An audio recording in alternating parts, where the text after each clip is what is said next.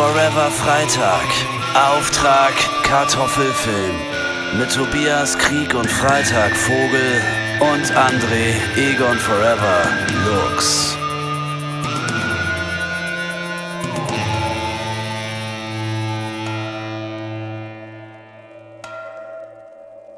Na, Torte. Hä, was? Oh Gott.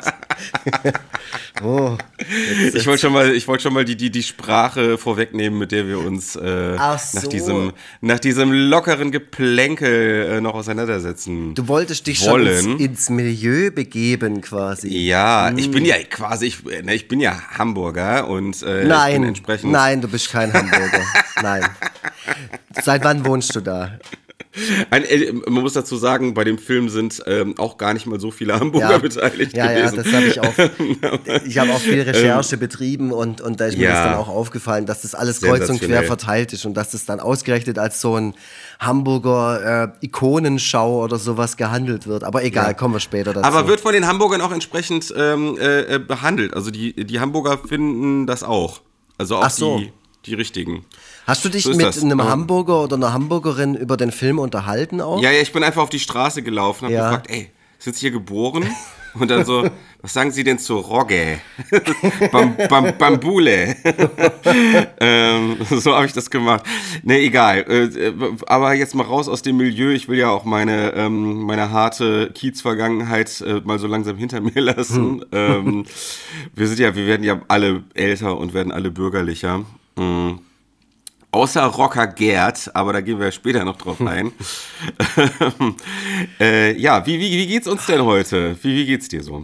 Äh, ich bin müde. Ich bin richtig, ich bin so richtig erschöpft. Ich habe lange geschlafen. Ich bin gestern sehr früh ins Bett. Ähm, entweder ist das Wetter, hier ist es eigentlich ganz schön, Sonne scheint, aber es ist sehr kalt. Äh, wir nehmen im Februar auf, beziehungsweise jetzt, heute ist der 1. März. Ähm, mhm. Wir produzieren ja immer relativ weit vor. Wir sind ja mittlerweile ja. total professionalisiert.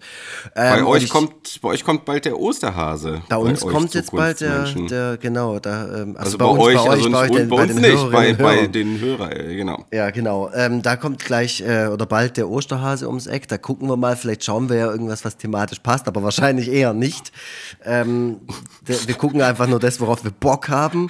Aber auch worauf Hase, Bock Hase. Hubert Hirsch oder irgendwie so sowas. Also wenn ihr, wenn ihr irgendwas ha haben wollt, was irgendwie in die Richtung Hase geht, dann hört euch nochmal unsere Keinohrhasen-Folge an.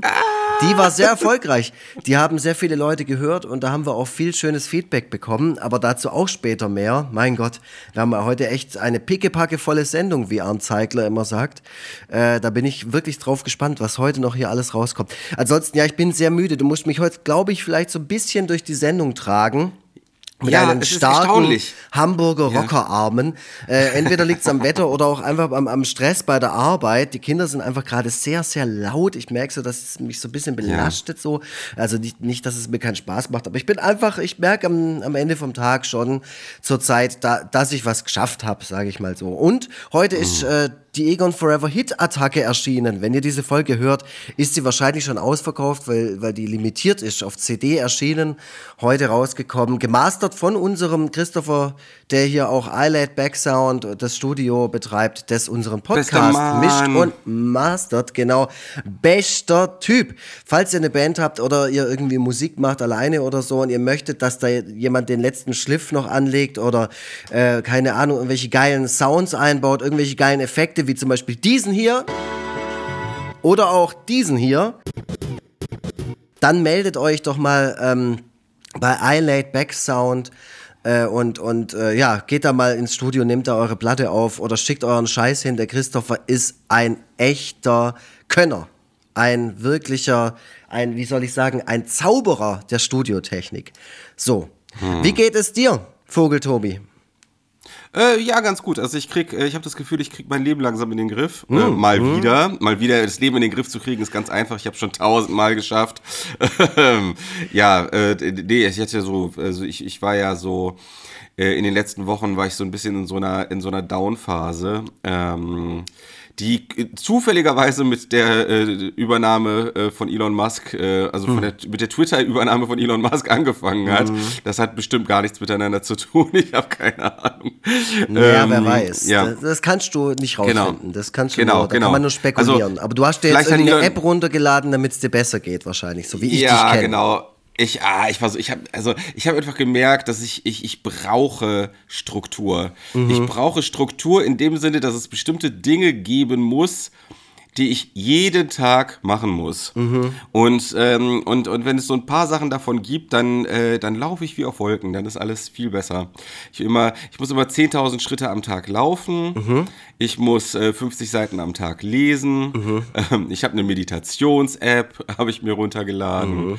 Ähm, ja, es gibt so, so, die, die so, so verschiedene Dinge. Wenn ich die am Tag gemacht habe, dann kann der Tag eigentlich nicht ganz schlecht sein. Und das, obwohl unser Sohn ähm, schon seit einer Milliarde Jahren äh, krank ist. Mhm. Und ähm, tagsüber geht es ihm immer ganz gut, aber nachts kriegt er immer so Hustenanfälle. Mhm. Und wacht so seit gefühlt zwei, vielleicht aber auch schon drei Wochen jede Nacht, ich sag mal so, fünfmal auf. Okay, krass.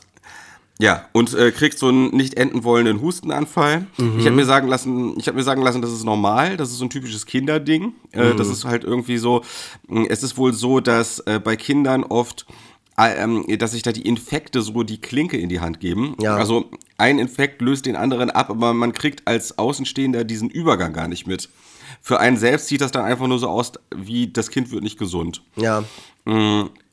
Das ist übrigens, wenn ihr noch keine Kinder haben solltet äh, und so überlegt, wie das so wäre, wenn ihr mal Kinder habt. Ähm, äh, das ist übrigens das, was ähm, man irgendwie nicht auf dem Schirm hat, aber eigentlich das Anstrengendste von allem ist, dass Kinder dauernd krank sind. Mhm. Andauernd. Es ist äh, hier, es gibt doch diesen, es gibt so einen Max Gold Comic, Katz und Gold Comic, wo, ähm, das habe ich glaube ich auch schon mal irgendwann in der Folge, in einer Folge gesagt, wo es von den 3K der Kinder die Rede ist, kippeln, kokeln, krank sein. Mhm. Und ähm, krank sein ist wirklich, also Das ist der absolute Wahnsinn. Ja. Also, mhm. ich selber habe ja keine Kinder, äh, arbeite aber mit vielen kleinen Menschen zusammen und da kann mhm. ich das auch bestätigen. Also gerade in so einer Schulklasse. Äh, vor allem, wenn, wenn eins krank ist, also es sind nie alle da. Es sind von, von 25 Kindern sind immer so 23 da.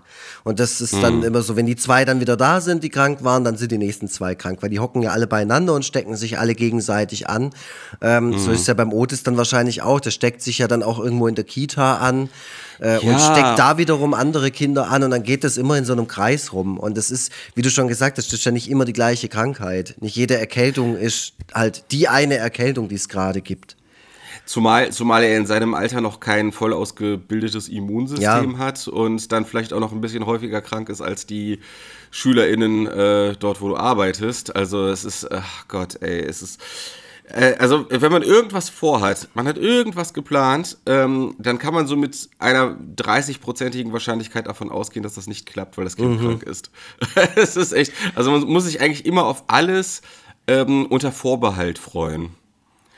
Ja. Warst du denn also, in letzter Zeit irgendwie mal wieder weg? Also da, das kriege ich bei dir ja gar nicht so mit. Warst du mal wieder irgendwie bei einer Kulturveranstaltung oder irgendwie hast du mal wieder ähm, was auch so, hast du mal wieder was für dich gemacht? Tobias? Bist du mal wieder vor ja. die Türe getreten und keine Ahnung, hast dich in eine Kneipe reingesetzt und an den Novoline-Automaten und hast einfach mal krachen lassen, oder? Also ich, ich als Rocker kann dazu folgendes sagen. Ja. also ich, ich, ich, ich setze mich gerne mal in die Badewanne, mache mir Kerzen an und lass Enya äh, ah, ja. äh, dazu laufen. Nee, aber ansonsten, ja klar, also wir, wir, wir wohnen ja in einer Stadt, wo da steppt ja der Bär. Im Winter nicht so sehr wie im Frühling und Sommer, deswegen freue ich mich auch schon äh, sehr, wenn jetzt das Wetter so langsam wieder besser oh. Wird. Ähm, aber man kann hier viel machen und wir machen auch viel, also auch gerade so am Wochenende. Ähm, zuletzt waren meine Eltern in, Kref äh, in, in, in, Hamburg, also aus Krefeld in mhm, Hamburg. Mhm. Und wir waren äh, mal wieder im Tropenaquarium. Das ist natürlich ein etwas kontroverses Thema. Mhm. Ähm, in der heutigen Zeit, aber was soll ich sagen? Ich bin einfach äh, auch ein auch ein kontroverser Mensch. Ich gehe mal mit dem Kind ins Tropenaquarium. Du machst auch einfach ähm, mal Sachen jenseits der Norm.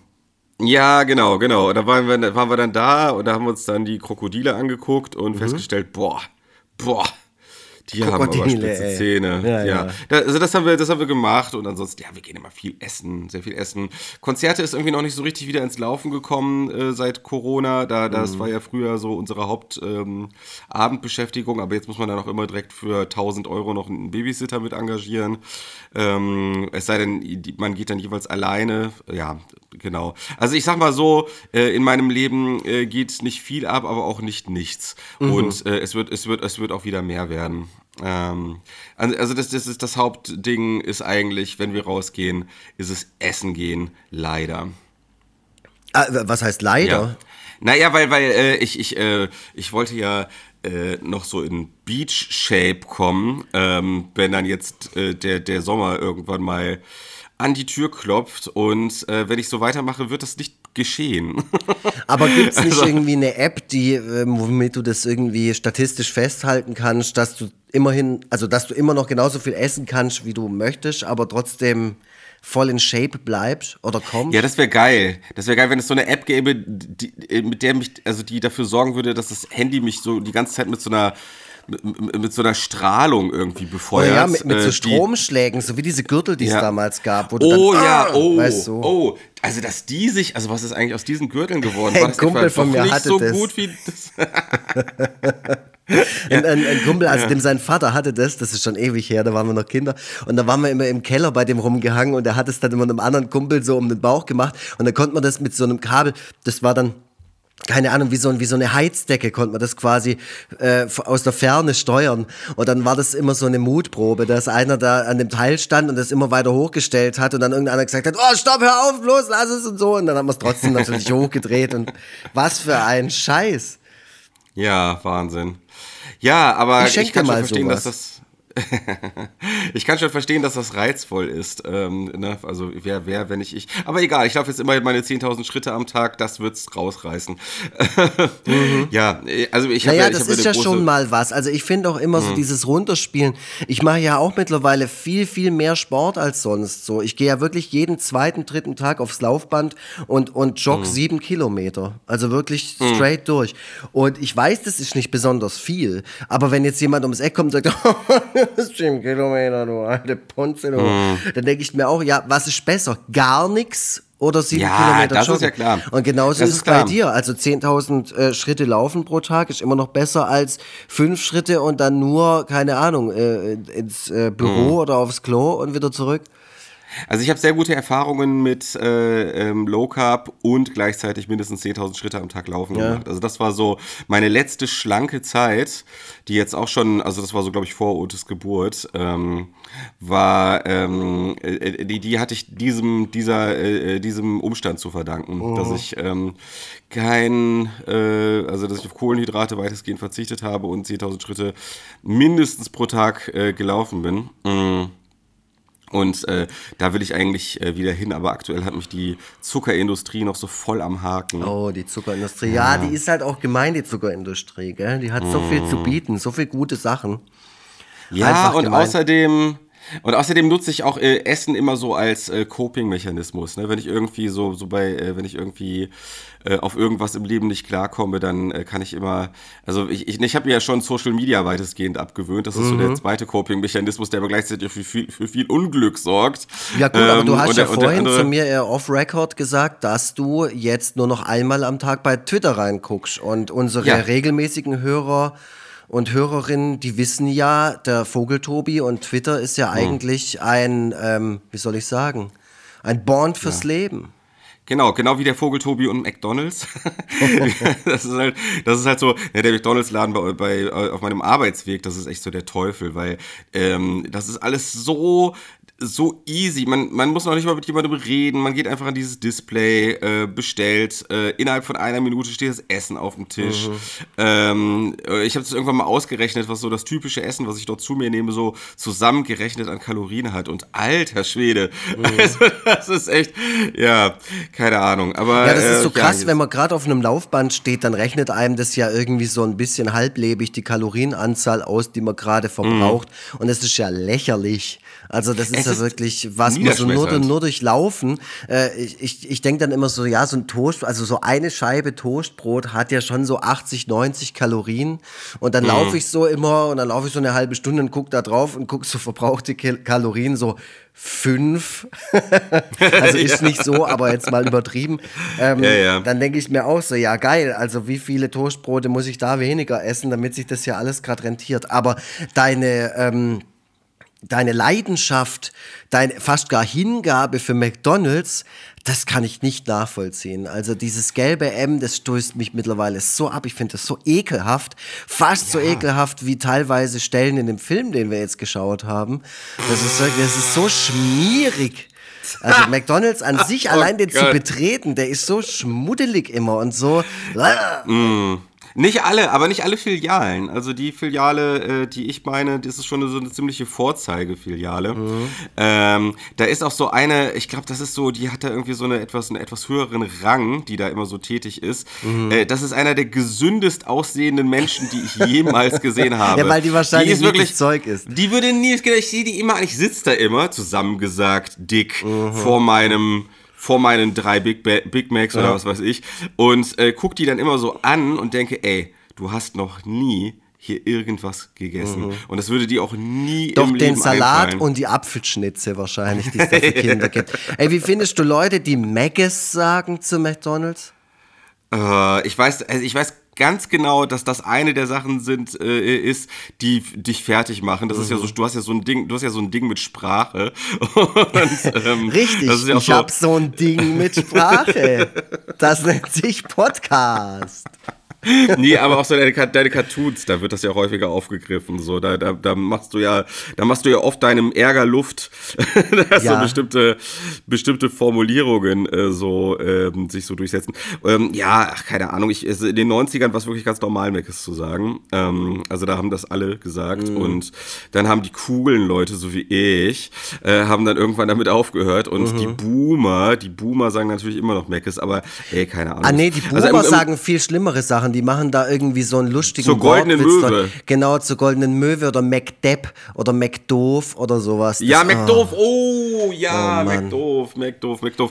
Ja, also, falls nee, ihr das macht, bitte bitte folgt mir nicht mehr irgendwo. Also falls ja. ihr unironisch irgendwie McDoof oder McDepp zu McDonalds sagt, diese, dies, hm. dieses Restaurant heißt McDonalds. Hm. Es hat einen Namen. Man muss es nicht irgendwie, ähm, wie soll ich sagen, verklausulieren oder, oder äh, verarschen oder so. Ja. Warum sollte man das tun? Ja, weiß ich auch nicht. Also ich, ich war jedenfalls früher, also in meiner Kindheit, ich war, ich bin ja Scheidungskind ne? ja. und ich war so alle, alle zwei Wochen war ich bei meinem Vater, äh, so immer jeden zweiten Samstag und äh, wir haben immer das gleiche gemacht. Wir sind immer ins Kino gegangen. Deswegen habe ich eigentlich aus den 90ern äh, eigentlich all, alles Gute und alles Schlechte im Kino gesehen. Also auch so Sachen wie Stopp oder meine Mama, meine Mama ja, ja. schießt und so. Habe ich alles im Kino gesehen. Ähm, und äh, danach sind wir dann äh, zu äh, McDonalds gegangen gegangen. Und deswegen mhm. habe ich da so, eine, so einen Link, so eine Verknüpfung, irgendwie sowas. Das löst, löst so ein wohliges, wohliges Kindheitsgefühl ja, in mir aus. ich kann das nachvollziehen. Das ist bei mir auch so gewesen. Also früher mhm. McDonalds, das war schon ein Highlight. Aber äh, nicht alles, was man früher total abgefeiert hat, findet man ja heute immer noch total. Ja. Also, weiß nicht. Nein, also gut finde ich, also ich sag mal so, ähm, äh, gut finde ich das natürlich auch nicht, ähm, aber es erreicht irgendwie so äh, äh, Schichten meiner Psyche, auf die ja. ich nicht so einfach Zugriff habe. Ähm, äh, also das Essen, mh, mm, wenn es eine gute Filiale ist. Also ich habe auch schon traumatische Erfahrungen bei McDonald's mhm. gemacht mit so Burgern, die da schon in diesem Warmhalteding irgendwie äh, den ganzen Tag gelegen haben. Furchtbare Dinge schon gegessen und erlebt. Aber ähm, da wird alles immer relativ frisch zubereitet, ähm, äh, so wie ich das einschätzen kann. Und ähm, äh, also das Essen finde ich an sich erstmal gut, also zumindest das, was ich dort esse. Ähm, und ähm, äh, also ich finde zum Beispiel auch gut, dass man, also das ist ja so eine Unart bei diesen Hipster-Burger-Restaurants, dass man oft die Burger gar nicht mit den Händen essen kann. Ja, ja, die sind so, so, krass hoch und ja, ja, voll. Fallen ja, sofort auseinander, äh, da, da, wenn man sie nur anguckt und so, ja. Thema, Thema, Thema Burger komplett missverstanden, so. Und mhm. ich bin mhm. alleine schon dafür dankbar, dass es da, dort noch diese klassischen Burger gibt, selbst diese größeren Special-Teile, mhm. äh, die man noch so mit den, mit den Händen essen kann.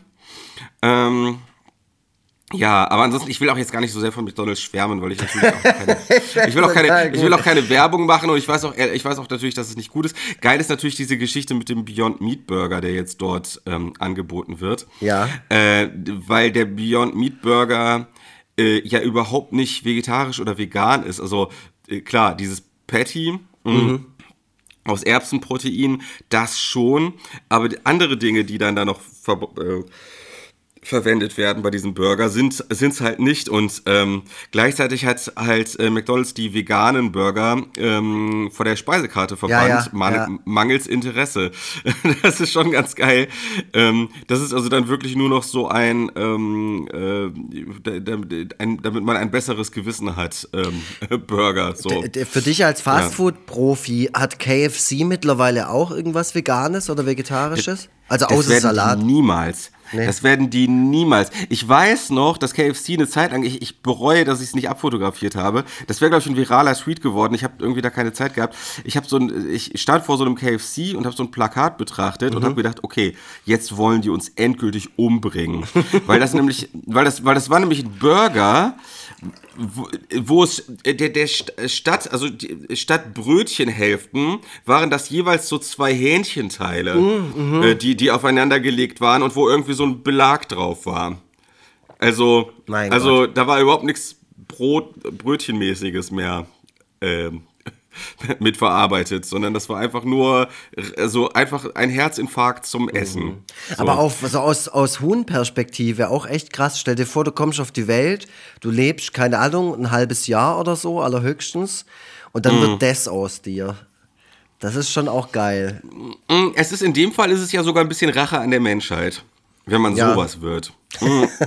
Weil man, man wurde umgebracht, aber auf der anderen Seite rächt man sich dann nochmal an demjenigen, mhm. der einen isst mit äh, also einer bestimmt drei Monate kürzeren Lebenserwartung. Ähm, ja, das haben ja. sie, da, da haben sie aber dann, glaube ich, auch eingesehen, dass sie es ein bisschen zu doll getrieben haben. Das haben sie dann wieder abgeschafft. Mm, aber ich glaube, bevor die ähm, da irgendwie äh, in diese Vegan-Schiene einsteigen, da friert ihr ja die Hölle zu. Also äh, mhm. KFC ist ja wirklich äh, bei den äh, Fastfood-Ketten, die ja alle schlimm sind, sind die echt nochmal die allerschlimmsten. Also das ist echt, also die wollen auch gar nicht erst so, mm, die wollen auch gar nicht erst so Greenwashing betreiben. Mhm. Sondern die gehen wirklich voll auf diese, auf diese Schiene. Wahrscheinlich ist das Marketing technisch auch gar nicht so schlecht, denn als McDonalds versucht hat, so ein bisschen auf grün zu machen, da äh, sind denen ja dann direkt die Kunden, ja, KundInnen weggerannt. Da haben sich voll viele abgewendet. Ja, genau. Und äh, KSC sagt, nee, äh, hier, guck mal unser Colonel, guck mal, wie lieb mhm. der ist. Der kann euch doch nichts Böses verkaufen und jetzt frisst die Scheiße. Mhm. Ähm, KFC hat ja auch die geilsten Pommes, finde ich, weil die Pommes, wenn ich wenn mich nicht alles täuscht, wirklich in so Hähnchensud, in Hähnchensud werden die frittiert. Oh. oh. Gott sei Dank haben wir heute so eine richtige Herrenfolge mit so einem richtigen Männerthema. Da kann uns niemand hier in, an den Karren fahren oder ans Bike. Ja, aber wir gucken natürlich, wir gucken natürlich alles aber auch durch unsere woke Brille mal wieder. Es wird wieder, mm. es wird sich wieder oh, empört, es wird, es wird heute übrigens auch noch richtig woke. Also wenn ihr, wenn ihr ein Problem damit habt, dann solltet ihr ganz schnell, ganz schnell abschalten, weil ich habe mir hier ein Echt? paar Notizen du, du, du gemacht. Richtig, du wirst richtig woke werden. Ich bin heute, heute? richtig, ich bin auf absolut oh. auf woke gedrillt, bin ich. Du, auf du bist die, die woke, die woke, die empöre Ria bist du heute. Heute alles platt ähm, in meiner Wokeness. Ich, ich werde, vielleicht haben wir heute den ersten Film, wo wir so, wo wir mal so ordentlich aufeinander clashen. vielleicht, so bisschen, ja. Oder auch, was ja. ich mir schon überlegt habe, wo wir vielleicht sogar so ein kleines Shitstürmchen oder sowas bekommen oh. könnten. Also jetzt nicht aus Nein. der Woken-Gegend, äh, wobei es kommt darauf an, was du sagst, äh, aber auch vielleicht von, den, von der Kult-Anhängerschaft äh, dieses Films habe ich mir dann überlegt, ach, nachdem ich mich immer mehr mit diesem Film beschäftigt habe, habe ich gedacht, fuck, ich kann nur verlieren. In dieser Folge oh. kann ich nur verlieren. Ich krieg wahrscheinlich sowas sowas von aufs Maul von irgendwelchen Hamburger Roggern, die irgendwann hier vor der Tür stehen und sagen, moin. Weißt du, was ich übrigens voll scheiße finde? Das möchte ich jetzt direkt mal eingangs sagen. Ich oh. hasse es, Leute mit so regionalen Eigenheiten ständig irgendwie zu ähm, belehren. Weil äh, für uns in Süddeutschland naja, sagen gut. die Leute in Norddeutschland immer moin, moin. Ja, und wenn ich dann zum Beispiel, weil Grilli war letztens hier, wir waren beim Stadion, ne? Und, und äh, hier Bremen mhm. hat gewonnen gegen, gegen VfB. Und ich meine, ja. und ich sag halt zum Spaß dann immer sowas, so, ja, moin, moin. Und er sagt dann, nee, moin, ein Moin reicht, zwei sind schon zu viel. Und ich mir so, fick dich, warum darfst du mit deiner scheiß äh, Hamburger oder Bremer Abfeierei immer ums Eck kommen, aber sobald hier irgendjemand aus Süddeutschland sagt, mir san mir oder so, dann ist es total uncool. Also finde ich natürlich auch total uncool, aber dieses ganze Moin, moin Gedöns geht ja. mir sowas von auf den Sack. So, wir haben einen Film okay. geschaut. Moment, Moment, du musst aber noch, bevor du jetzt so atemlos da da reinstolperst, bitte, Christopher, Trenner abfahren. Und Action!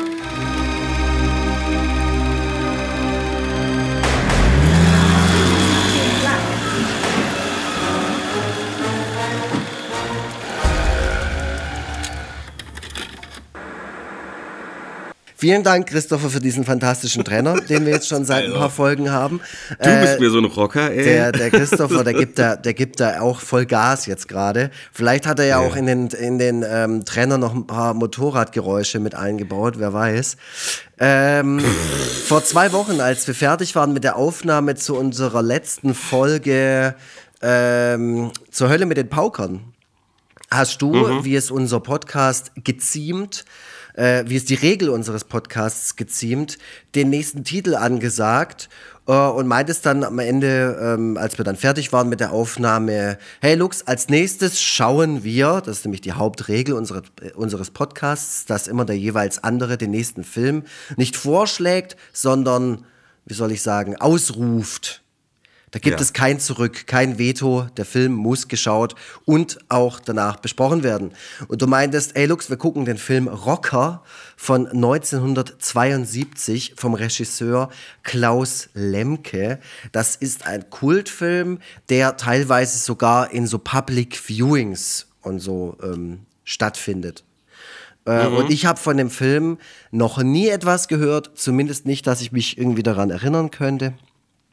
Und äh, habe dann gemeint, ja, voll gerne, warum nicht? So, finde ich gut, wenn so ein Film nicht nur einfach nur ein Film ist, sondern auch irgendwie so eine Art, wie soll ich sagen, Kulturgut, das auch vor allem in irgendeinem, in, in, in einer Kollektiv Beschauung stattfindet oder ich weiß nicht, der einfach nochmal einen anderen Stellenwert hat und den man sich vor allem aus verschiedenen Perspektiven anschauen muss. Da hatten wir ja jetzt viele Beispiele auch in der Vergangenheit, so wie M oder so.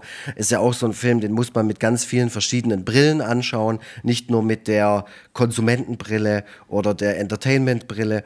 Äh, und deswegen war ich dann sehr, sehr, ähm, ja, äh, wie soll ich sagen, ich habe mich auf jeden Fall äh, darauf eingelassen. So und ja. Ähm, mhm. ja, gespannt war ich, gespannt, das war das Wort. Und du meintest dann okay. zu mir, den Film gibt es aufgrund des Todes von Klaus Lemke, dem Regisseur von letztem Jahr, äh, noch bis Juli in der ZDF-Mediathek. Und ich musste mich dann in der ZDF-Mediathek anmelden, weil der Film ab 16 ist, glaube ich. Äh, mhm. Und man da erst ähm, ab 22 Uhr Filme oder Inhalte äh, anschauen kann, die ab 16 Jahren äh, geeignet sind oder eingestuft ja. sind.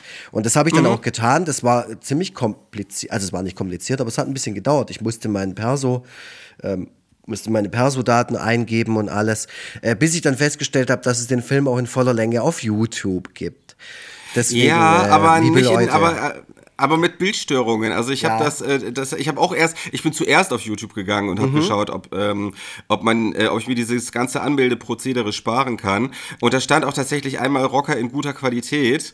Ähm, äh, und dann musste ich aber feststellen, dass immer mal wieder so, das so geflackert äh, hat oder so oder so Bildaussetzer ähm, mhm. da waren. Und dann habe ich mich dann halt doch äh, angemeldet. Die andere Version, die es bei YouTube gibt, die kann man eigentlich nicht mehr schauen. Also die ist äh, super super verschwommen, grobkörnig so. Ähm, deswegen, also ich finde die ZDF-Mediathek-Version so eigentlich die beste, die man jetzt zumindest online gucken kann. Mhm. Auch wenn man da einschränkend sagen muss, dass der Film in so einem komisch kleinen Format ist. Mhm. Also ähm, äh, also der wird nicht auf die, die, auf gesamte Display- oder Bildschirmbreite äh, äh, ausgedehnt, sondern ist irgendwie so ein Stück mir fehlt da jetzt so das Vokabular, ich weiß gar nicht, wie das Format das jetzt eigentlich konkret mhm. ist, aber der ist so ein bisschen kleiner. Ich vermute mal, dass das Ausgangsmaterial ist wahrscheinlich auch nicht so dolle. Also man hat da auf irgendwelchen schäbigen, auf irgendwelchen schäbigen Bändern wahrscheinlich, wahrscheinlich das Ganze gedreht. Mhm. Keine Ahnung. Ja, also ja, besser, so. besser, als in, äh, besser als in der Form kann man es anscheinend, ähm, kann man es anscheinend nicht zeigen. Naja, also die, die, jetzt habe ich mich wenigstens mal bei der Mediathek angemeldet. Das heißt, ich kann jetzt auch äh, andere Sachen dort. Ähm, du kannst jetzt alle äh, Bares für Rares Folgen rein. Ja, nee, aber auch andere Sachen, andere Sachen nach 22 Uhr. Die ab, es ist mir tatsächlich auch schon mal passiert, dass ich irgendwas nicht gucken konnte, weil es ab 16 war. Also das ist natürlich oh, ganz Mann. nett. Äh, ja, ich habe schon mal versucht, in der ZDF-Mediathek was zu gucken und die sind ja dann wirklich so strikt, ne? Und Sachen ab 18, erst ab 23 Uhr und so. Ja, jetzt das kann ist, der äh, Vogeltobi sich auch den Jörg Pilawa zu jeder Tages- und Nachtzeit. Ja, also der, der, der, ist wirklich, der ist ab 23 Uhr erst freigegeben. Also mhm. so viel Sexiness, oh. das geht natürlich erst äh, zur, zur nächtlichen Stunde. ja, äh, gut, genau. Dann haben wir, dann haben wir, dann haben wir Rocker geschaut. Ähm, ich Wann hast du ihn denn geschaut? Bei dir ist es äh, schon eine Weile, also äh, noch nicht so lange her.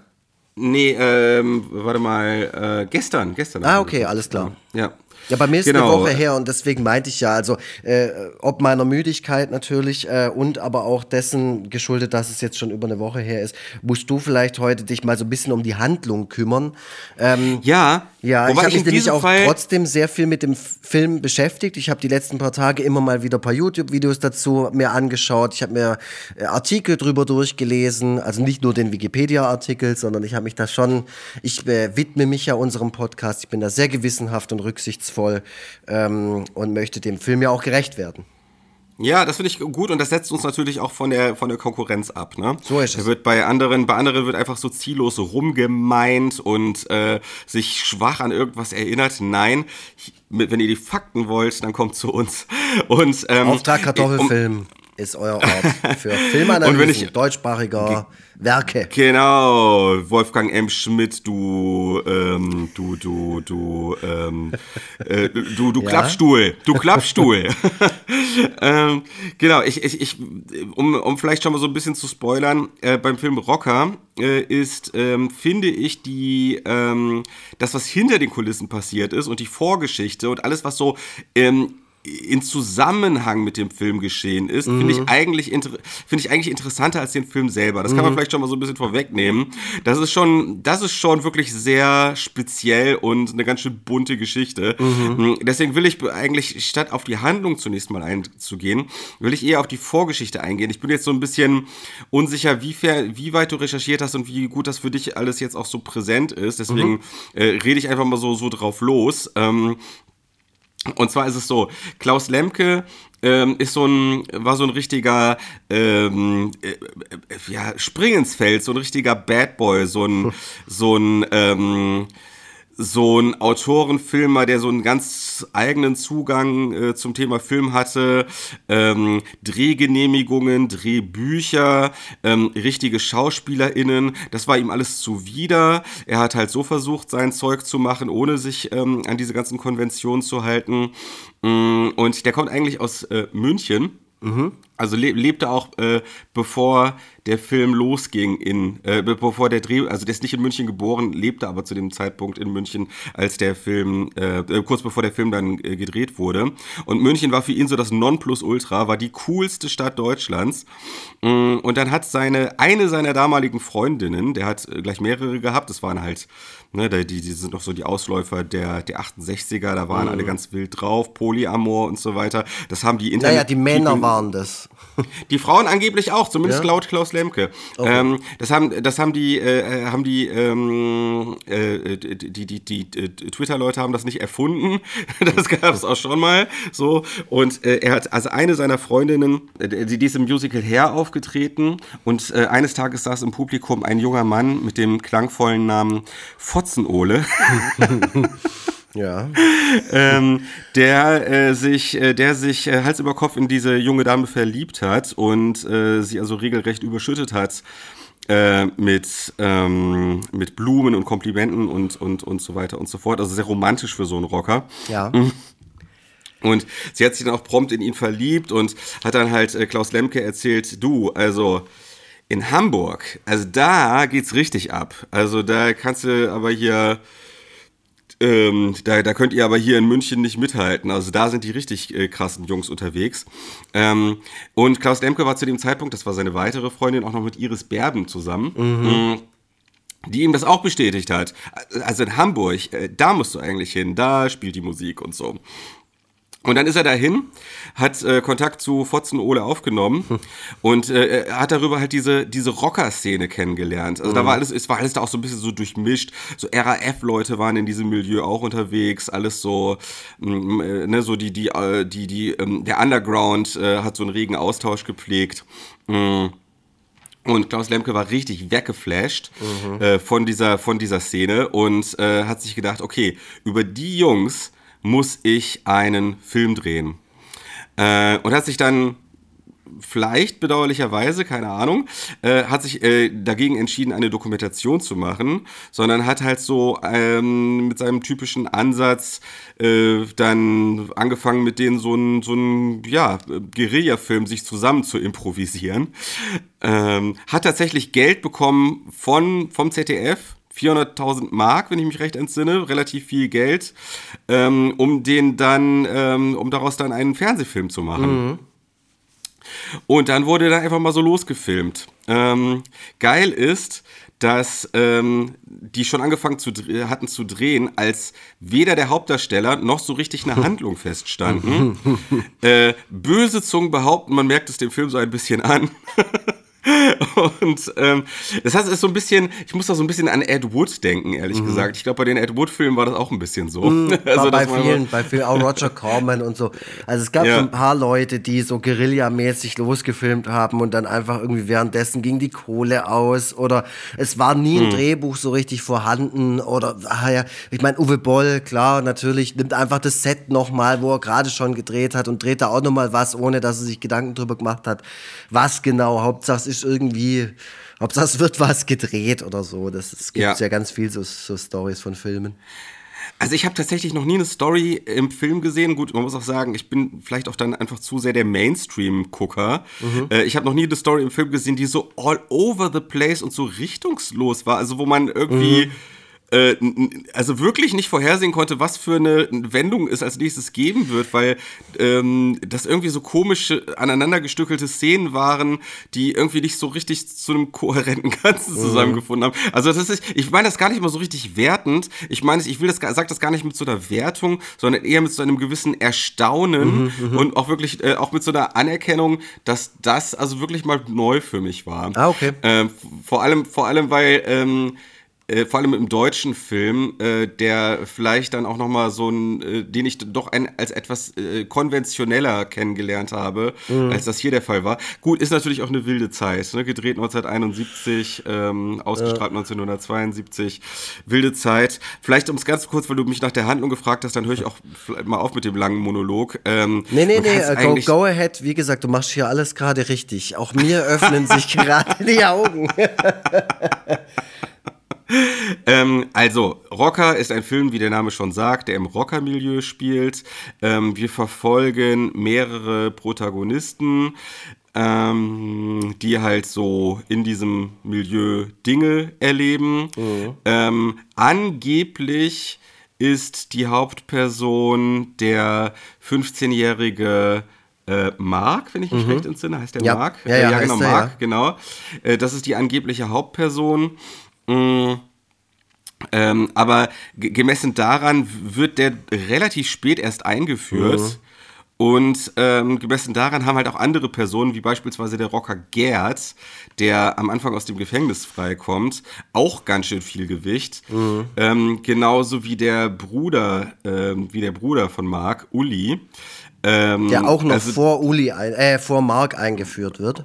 Ja, genau. Also man ist am Anfang auch so ein bisschen verwirrt. Also man fragt sich so, okay, ähm, um wen geht es denn hier mhm. jetzt eigentlich und um was geht es eigentlich genau? Und das wusste und das und das wusste Klaus Lemke tatsächlich auch selber nicht so mhm. richtig. Ähm, die haben schon angefangen zu drehen, als sie Mark, den Mark-Darsteller, mhm. ähm, ent entdeckt haben auf der Straße. Die sagten halt, ne, da ist so dieses, äh, dieses, dieses Zitat übermittelt, der hat so lange Haare, guck mal Prinz Eisenherz. Mhm, so. Genau. Und, und dann, äh, dann haben die den irgendwie angequatscht und der ganze Tross ist dann zu den Eltern von, mhm. von dem Darsteller hin und ähm, äh, hat sich dann äh, das, das, das äh, Go eingeholt, dass die halt mit dem drehen dürfen. Mhm. Ähm, und erst dann ist äh, Klaus Lemke die Story eingefallen, ja. die er erzählen will. Ja, ja, ja, ja, die Story, in Anführungszeichen natürlich. Also, ja. liebe Leute, ihr dürft euch da jetzt keinen Film drunter vorstellen, der in irgendeiner Weise eine stringente Geschichte oder sowas erzählt. Also es ist ja wirklich, mhm. wie du schon sagst, eher eine Aneinanderreihung von Begebenheiten. Mhm. Ja.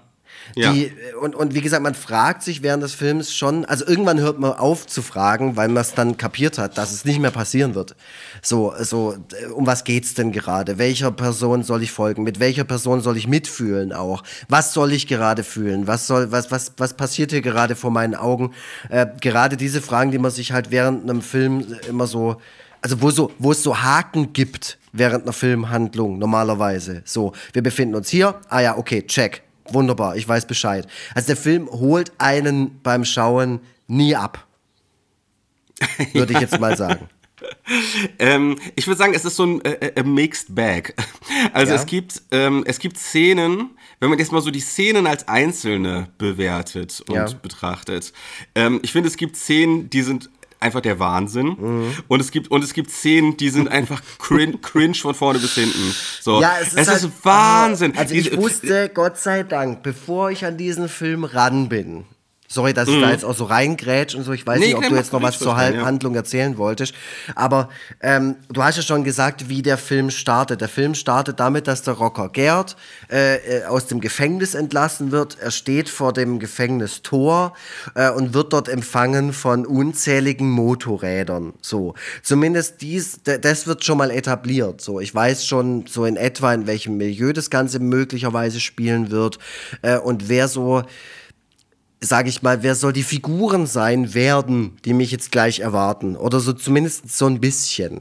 Also man, mhm. man wird jetzt nicht komplett im Regen stehen gelassen, sondern er, er zeigt einem schon an, äh, so in etwa, hier sind wir, so ist in etwa die Stimmung, so ist das Bild, so wird hier erzählt. Äh, und das fand ich schon mal ganz okay. Aber ich, ich, wie gesagt, ich bin noch ohne irgendein Hintergrundwissen, außer das, was du mir gesagt hast, von wegen, A, das ist ein Kultfilm und B, das gucken sich Leute in Hamburg an, gemeinsam und saufen und finden es voll geil. Also so Rocky Horror Picture Show mäßig oder genau. in, in, Tübingen wird das mit der äh, Feuerzangenbowle regelmäßig gemacht. So, dann wusste ich, okay, ich muss mit diesem Film anders umgehen wie mit einem anderen Film oder wie mit allen anderen Filmen, sondern hier mhm. muss ich ran wie an ein Event. Genau. Das muss ich anschauen wie etwas, was mir jetzt gerade äh, so ein bisschen was um die Ohren, äh, das mir auf jeden Fall Bilder um die Ohren schlagen will. Äh, und da, darüber muss ich mir meine Emotionen abholen. Und genau das tut er auch. Und ich habe gleich so reingeschaut, nachdem ich dann meinen ZDF-Mediathek-Account hatte. Einfach nur um kurz ein Gefühl dafür zu bekommen, was mich hier jetzt dann erwarten wird und auf was ich mich einlassen muss. So kann ich das irgendwie chillig auf dem Sofa gucken oder muss ich mir da abends irgendwie eine, eine Bierflasche aufmachen oder ich weiß es nicht. Ähm, und ich habe dann gleich am Anfang gedacht, hä, ist das eine Doku? Weil so ist er zumindest technisch schon mal gemacht. Also er hat eher was von einer Reality-Doku als von einem Spielfilm. Oder ging es dir da anders? Ja, ja, also ich muss auch sagen, bis zu einer bestimmten Szene habe ich gedacht, Alter, der Film flasht mich voll weg. Ja. Also das war so, bis zu einer bestimmten Szene, wo es wirklich in richtigen äh, Nosedive macht. So. Mhm. Äh, äh, äh, also, ich finde diese ganze ähm, aus dem Gefängnis entlassen Szene, auch das Lied von den Stones. Ich bin mhm. ja sowieso Fan der frühen Stones. Das ist mhm. mittlerweile gilt das ja so als Boomer-Musik schlechthin. Mhm. Aber ich finde, das ist geile Musik. Also die alten Stones-Sachen ähm, sind auch, haben auch immer so eine gewisse Düsternis und Gefährlichkeit, die da so mitschwingt. Das kann man sich bei den alten Herren überhaupt nicht mehr vorstellen. So. Ähm, ja, aber zu der Zeit, ich meine, da taucht man ja ganz gut ein, auch mit der Musik. Also wenn ihr viel Rolling ja. Stones hört, hören wollt, könnt ihr euch auf jeden Fall den Film anschauen. Ja, wenn ihr vielleicht auch mal Stones. Also ich will eigentlich auch äh, immer, also die, die Stones haben ja so das große Problem, so lange Bestand gehabt zu haben. Und die sind ja vor den Augen der Weltöffentlichkeit alte Männer geworden. Alte, ja. satte, reiche Männer. So. Ja. Deswegen vergisst man gerne mal, was die Stones früher mal waren. Und äh, die Stones waren halt krass. Also die waren sehr, zwar im, schon von Anfang an quasi sehr erfolgreich, aber halt auch echt krasse Typen. Ähm, die irgendwie so einen direkten Draht zum Satan persönlich ja. ähm, zu haben schien. Äh, das Lied ist auch mega gut, was am Anfang läuft, äh, Sister Morphine. Mhm. Ähm, also do, sehr dokumentarisch. Ich finde total geil, wie Gerd, das ist jetzt der Rocker, um den es geht, wie er seine Sachen äh, checken soll, ob alles dabei mhm. ist. Das liegt so vor ihm in so einem Haufen. Das habe ich so noch nie gesehen. Sonst kriegt man das ja immer. Man kennt ja diese Szenen. Ja. Leute kommen aus dem Gefängnis, kriegen ihre Sachen zurück, kriegen dann so einen Karton. Ja, oder halt in, in, so, in so Tüten halt, in so Zipbags. Oder sowas. In dem Fall liegt einfach so ein Haufen Zeug vor ihm auf dem Boden ja. und man hört so aus, der, aus dem Off so eine Stimme, die immer so alles äh, äh, aufzählt, was so auf der Liste steht und er muss dann in diesem Haufen gucken, ob das Zeug da ist. Unter anderem Unterhose und er guckt so, muss so ein bisschen wühlen. Mhm. Ah, Unterhose. So, hinter die Unterhose auch. Das ist richtig geil. Ähm, äh, der, der Typ selber ist auch einfach, äh, das ist so, die haben so wirklich einen Typen. Da haben sie so einen richtigen Typen, der, glaube ich, auch für jeden anderen Film nicht geeignet gewesen wäre und der auch nur in diesem Film mitgespielt hat, ähm, haben sie da an Land gezogen. Ja. Mhm. Also voll, der, der zieht dann auch noch so seine Ringe an, wenn er dann so rausgeht ja. und das ganze Zeug bei sich hat. Das wird dann auch nochmal in so einer Aufnahme gezeigt. Also das ja, wird schon also ich mein, zelebriert, so der Typ. So, so ein Genau, so, so ein, äh, ich glaube, so ein Ding von dir, was du halt auch nicht gut findest, ist, wenn, ähm, wenn ähm, äh, halt so, so äh, bestimmte Milieus oder bestimmte Situationen in Filmen wiedergegeben werden sollen, die aber man merkt aber sofort, das wurde sich nur so herfantasiert und ist nicht authentisch, so was man da ja, sieht. Ja, ja, ähm, also, nee, mhm. ich glaube, also, boah, ich, ich muss da jetzt voll ausholen. Darf ich das? Äh, kommt drauf, ich weiß es nicht. Also das kann man am Ende erst sagen.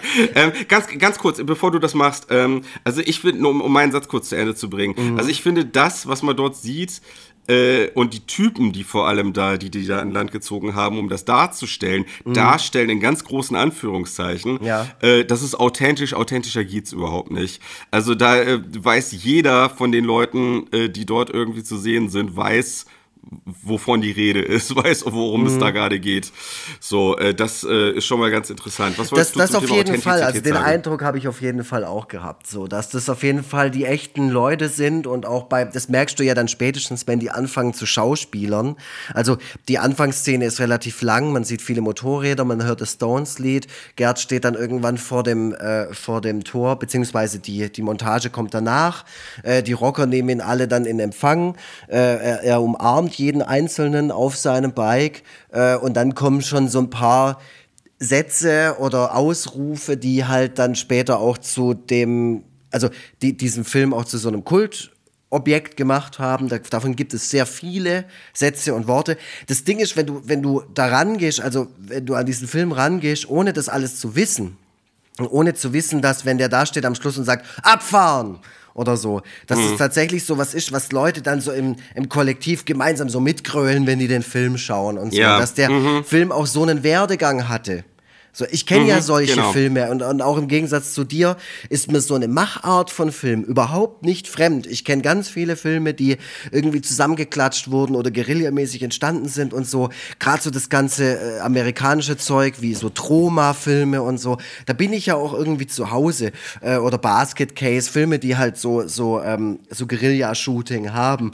Oder auch Filme, die von Leuten gemacht wurden, die eigentlich mit Filmen nichts zu tun haben, sondern halt nur so amateurhaft an das Thema rangegangen gegangen sind und gesagt haben, ja, ich mache das jetzt halt einfach, äh, was ich ja total beachtlich und erstaunlich und super finde, weil das ist ja DIY in seinem Kern.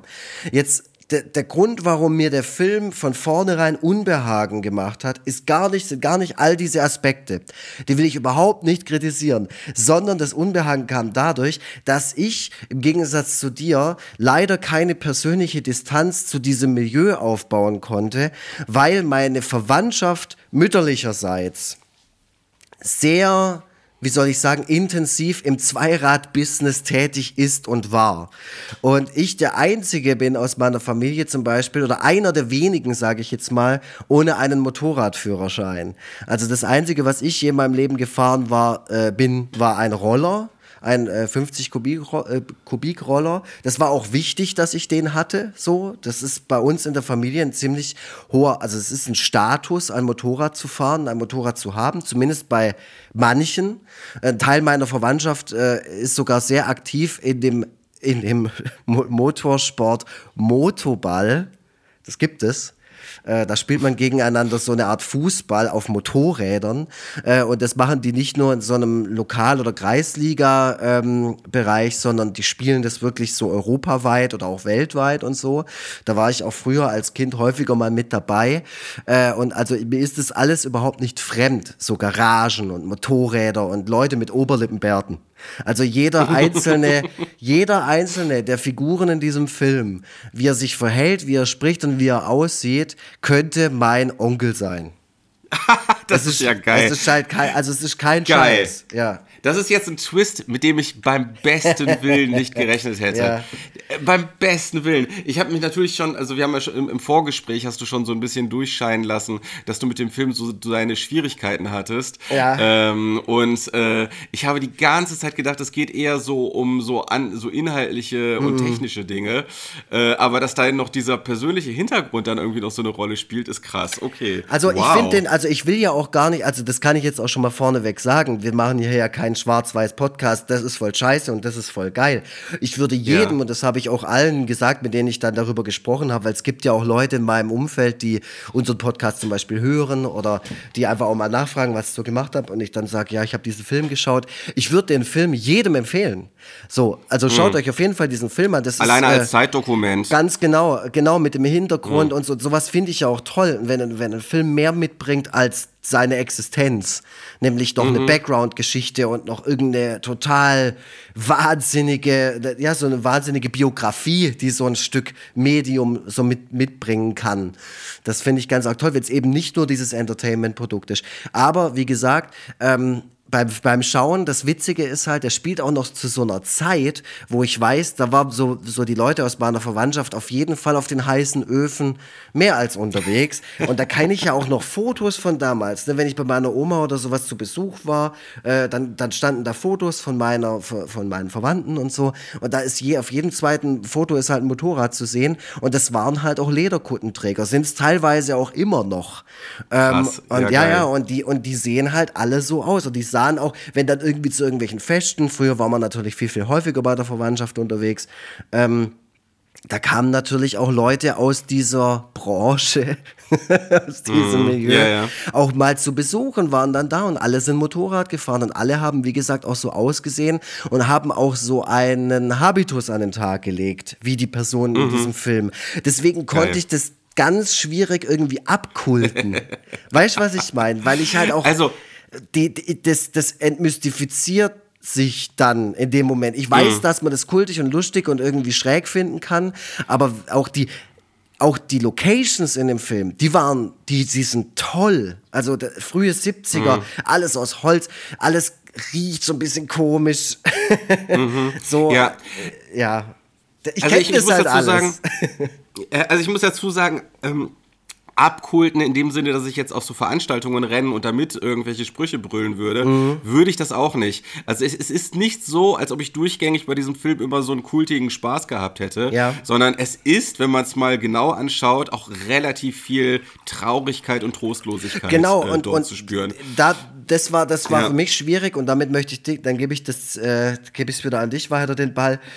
Für ja. mich war es von Anfang an unglaublich schwierig, da in irgendeiner Weise was Doppelbödiges zu finden oder irgendwas mhm. Ironisches mhm. oder so, weil ich dann nämlich erst hinterher gelesen habe, dass der Film auch so ein bisschen mit so einem Augenzwinkern angeschaut werden sollte oder halt von der, ich sag ja. mal, von der Kultfollowerschaft mit so einer Art, ähm, ja, da, dass es so ein bisschen ironisch geguckt wird. Auch so, so, eine, so eine unfreiwillige Komik wird in diesem, in diesem Film so rein interpretiert. Und das war für mich nicht klar. Also ich habe den Film einfach ja. geschaut und dachte mir nur, boah, ich finde jede Figur in diesem Film hat einfach, ist einfach nur ist traurig einfach. Jeder bringt ja, irgendwas es ist auch. Traurig. Ja, es ist total. Es ist auch traurig. Also man, ich, ich, ich denke ja oft so, oder man, also wenn man jetzt so äh, diese sich mit dem ganzen aktuellen Scheiß auseinandersetzen mhm. muss, Klimakatastrophe, Social Media, mhm. äh, der ganze Kack, der irgendwie so unsere aktuelle Zeit so definiert, dann kommt ja man ja manchmal vielleicht auf den Gedanken, oh Gott, wäre ich doch früher geboren worden, dann äh, ne, hätte ich mein Leben gelebt, ohne jetzt sich mit diesem ganzen Endzeit-Scheiß auseinandersetzen zu müssen. Aber wenn man jetzt äh, das, das äh, so mitkriegt mitkriegt, wie so die Stimmung äh, war in, mhm. in, dieser Zeit. Ähm, äh, und das kriegt man ganz gut mit, auch wenn jetzt hauptsächlich das in bestimmten Milieus spielt. Mhm. Dann, äh, also, dann, und das ist, ist, nicht das erste Mal, dass ich das feststelle, ähm, sieht man doch, dass Deutschland ähm, bei allem, was man heute auch daran kritisieren kann, damals ein unglaublich hartes, trostloses Land war in vielerlei Hinsicht. So, wo, ähm, also man muss so nur, nur, sich mal die Leute angucken, die ganzen Visagen, so dieses, die haben, sie wirken alle auch irgendwie so ein bisschen müde mhm. und so ein bisschen, ein bisschen abgekämpft und ähm, äh, ne, dieses, dieses, äh, was man am Rande immer so mitkriegt, einerseits so dieses Spießertum der Normalen mhm. und äh, andererseits aber diese ähm, Ziellosigkeit und Hoffnungslosigkeit dieser, ähm, äh, dieser Rocker oder äh, der, der Leute, die so Teil von irgendwelchen Jugendkulturen sind, die irgendwie mit dem Leben gar nicht so richtig was anzufangen wissen, mhm. weil das, was sie so vorgelebt kriegen vom, von, vom Establishment, halt einfach überhaupt nicht einladend ist und mhm. einfach nur trostlos rüberkommt kommt. Äh, siehe die Szene mit dem Bewährungshelfer, die Gerd dann halt irgendwann hat. So, übrigens auch geile Szene. Also es gibt viele geile Szenen, also wenn man das so im Einzelnen runterbricht, sehr, sehr gute Szenen äh, und sehr, äh, und, und dann wiederum äh, vieles, was man, ähm, wo man dann auch irgendwie so die Machart des Films dann auch leider sehr relativ stark bemerkt. Ähm, ich war ja gerade dabei, so ein bisschen das, das äh, am Anfang aufzuzählen. Also ich finde so diese ganze äh, Gefängnisentlassungsszene gut. Ähm, finde auch ganz geil, auch wenn man jetzt meinen könnte, das wird da vielleicht, also ich weiß durch, durch, durch so ein Video, was ich auf YouTube gesehen habe, dass die so ein bisschen Schwierigkeiten hatten, den Film auf äh, Spielfilmlänge zu kriegen. Mhm. Und ähm, man könnte jetzt so böse Zungen könnten jetzt behaupten, das merkt man schon allein bei der Szene, wo er seine Rockerkumpels wieder begrüßt, weil er mhm. wirklich je, jeden, jeden Einzelnen, Einzelnen umarmt. jeden Einzelnen. Mm, aber irgendwie fand ich das auch wiederum cool, weil da plötzlich so eine Liebe und Zärtlichkeit dann so plötzlich unter diesen harten äh, Jungs dann zu spüren war. So ein bisschen so als als, als Kontrastpunkt zu dem, wie man die sonst so zeigt, äh, fand ich das irgendwie ganz süß. Mhm. Dann, ähm, dann äh, kommt. ich habe mir so ein paar, ich habe mir auch so ein paar Zitate aufgeschrieben. Also ich finde, der Film ist auf jeden Fall sehr, sehr, sehr, sehr zitierfähig. Also wir ja. hatten ja schon mal die Folge mit Kein Pardon. Das war unsere allererste mhm. Folge von Auftrag Kartoffelfilm. Hört euch die mal ja. an. Ähm, da haben wir das ja auch äh, richtig ausgebügelt, so die Zitierfähigkeit von einem Film, was sich so über Jahrzehnte hält und was dann auch so. Ich meine, du kanntest ja Zitate von dem Film noch bevor du den gesehen hast. Mm, mm, wir, wir, alle kennen ein Zitat aus dem ja, Film. Ja, ähm, ich weiß, zwar, vor allem am zwar, Schluss, äh, genau. Äh, schenk äh, ein! und zwar Genau, fest ja. und flauschig. Ja. Dieses Schenk ein, das Ding, Schenk ein. Ja. Für mich ein doppelten Cola rum ähm, und was sagt er nochmal? Ähm, mm. Für ihn weiß ich nicht, was er trinkt. Irgendwie so in der Art. Ne? Ihr wisst, was ich meine. Ähm, alle hören, also ich glaube so aus unserer Peer Group und ähm, bei denen, die uns hören, kennen eigentlich alle fest und flauschig und dieses Zitat. Mhm. Das stammt aus, aus Rocker tatsächlich. Genau. Also deswegen, also, da merkt man dann einfach, was dieser Film immer noch für Wellen schlägt oder zumindest, dass er in einer gewissen Generation auch immer noch so eine so eine ganz wichtige Rolle spielt und auch so weiter erzählt wird. Und das finde ich, mhm. sowas finde ich toll. Also das bedeutet ja auch, also das bedeutet, dass es bedeutsam ist, dass es wirklich irgendwie ja. wichtig ist. So. Egal und, und wie man inhaltlich dazu steht. Und es ist vor allem auch nicht geschrieben, also es ist halt ja alles ja. improvisiert, was die da machen. Da, und, und, das äh, merkt man auch, das merkt man von ja. der ersten Minute an. Da ist Im, im so Guten wie im Schlechten. improvisiert, ja. Im Guten wie im Schlechten. Also ich meine, äh, ne, wir haben ja schon gesagt, ähm, dass, ähm, dass Klaus Lemke aus äh, gar nicht daher kommt und deswegen kennt er natürlich den ganzen Schnack nicht. Ähm, also das heißt, das konnte sich er sich auch gar nicht ausdenken. Ja. Äh, er war darauf angewiesen, diesen äh, äh, authentischen Schnack von den Leuten zu hören, die da eben äh, gezeigt wurden. Ähm, genau. Äh, geil, auch die Szene, ähm, ne, um das, um, um dann nochmal kurz so meine, meine Reihe da weiter zu verfolgen, ähm, wo äh, Uli, äh, der Bruder von Mark, äh, eingeführt wird und der telefoniert mit jemandem, der ihm erklärt, wie man Autos knackt. Mhm. Und das ist so geil, weil der Typ, der das erklärt, der macht das auch so, als ob der so ein Beamter wäre. Ja. Also so äh, auf eine so dermaßen dröge Art und Weise, als ob der jetzt gerade erklären würde, wie man irgendwie einen Computer formatiert mhm. oder irgendwie so. Ja, ja, man braucht auch kurz, um so zu checken, was erklärt er dem eigentlich gerade. Aber, ah, das, aber das ist ich finde das super geil, dass, weil ich glaube ehrlich gesagt, so, solche Gespräche sind näher an der Realität ja. als irgendwelche, als irgendwelche coolen Gangster, die dann einem so mit lauter äh, geilen, äh, geilen, lustigen äh, mhm. Sprüchen dann irgendwie, dass einem dann das, den, den Gangster-Lifestyle so nahelegen. Nee, ich glaube, am, am Ende ist es wahrscheinlich wirklich so ein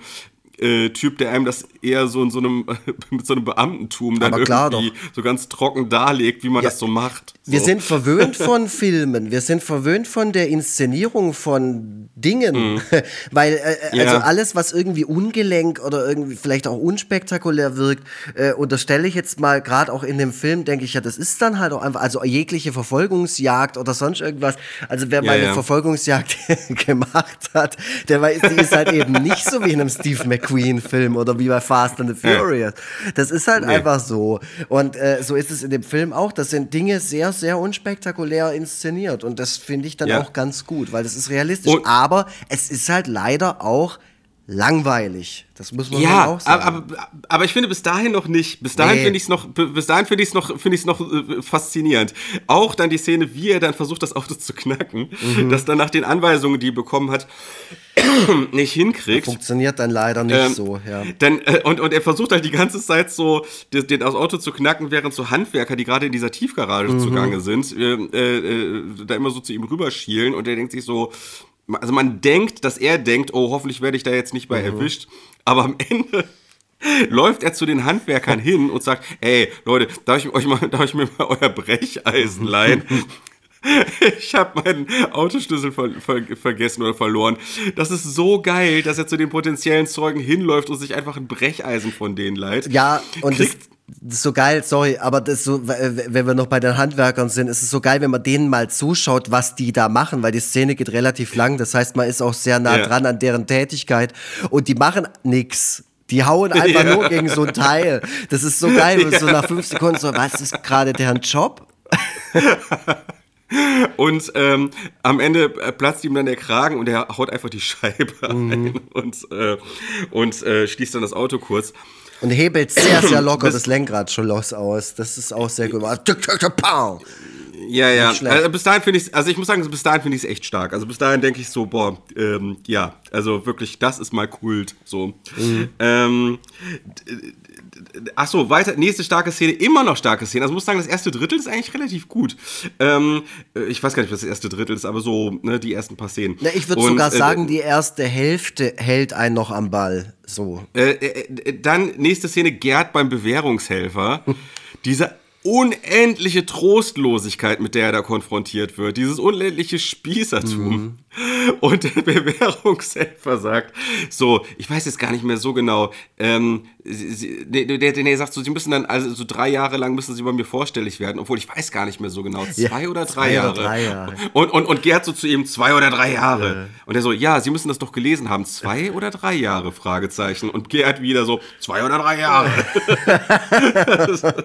Das ist auch total geil, vor allem weil die so unterschiedlich aussehen. Ja. Er, dieser schillernde Rocker-Typ und der Typ halt einfach so ein Altnazi, so, weißt du? Mhm. Das ist einfach total, das ist herrlich, herrlich, wirklich. Ähm, ja, voll. Und dann kommt es eigentlich so. auch schon zu der Szene mit dem Auto beim, wo der Zuhälter, also wo er das Auto dann auch verchecken will, oder?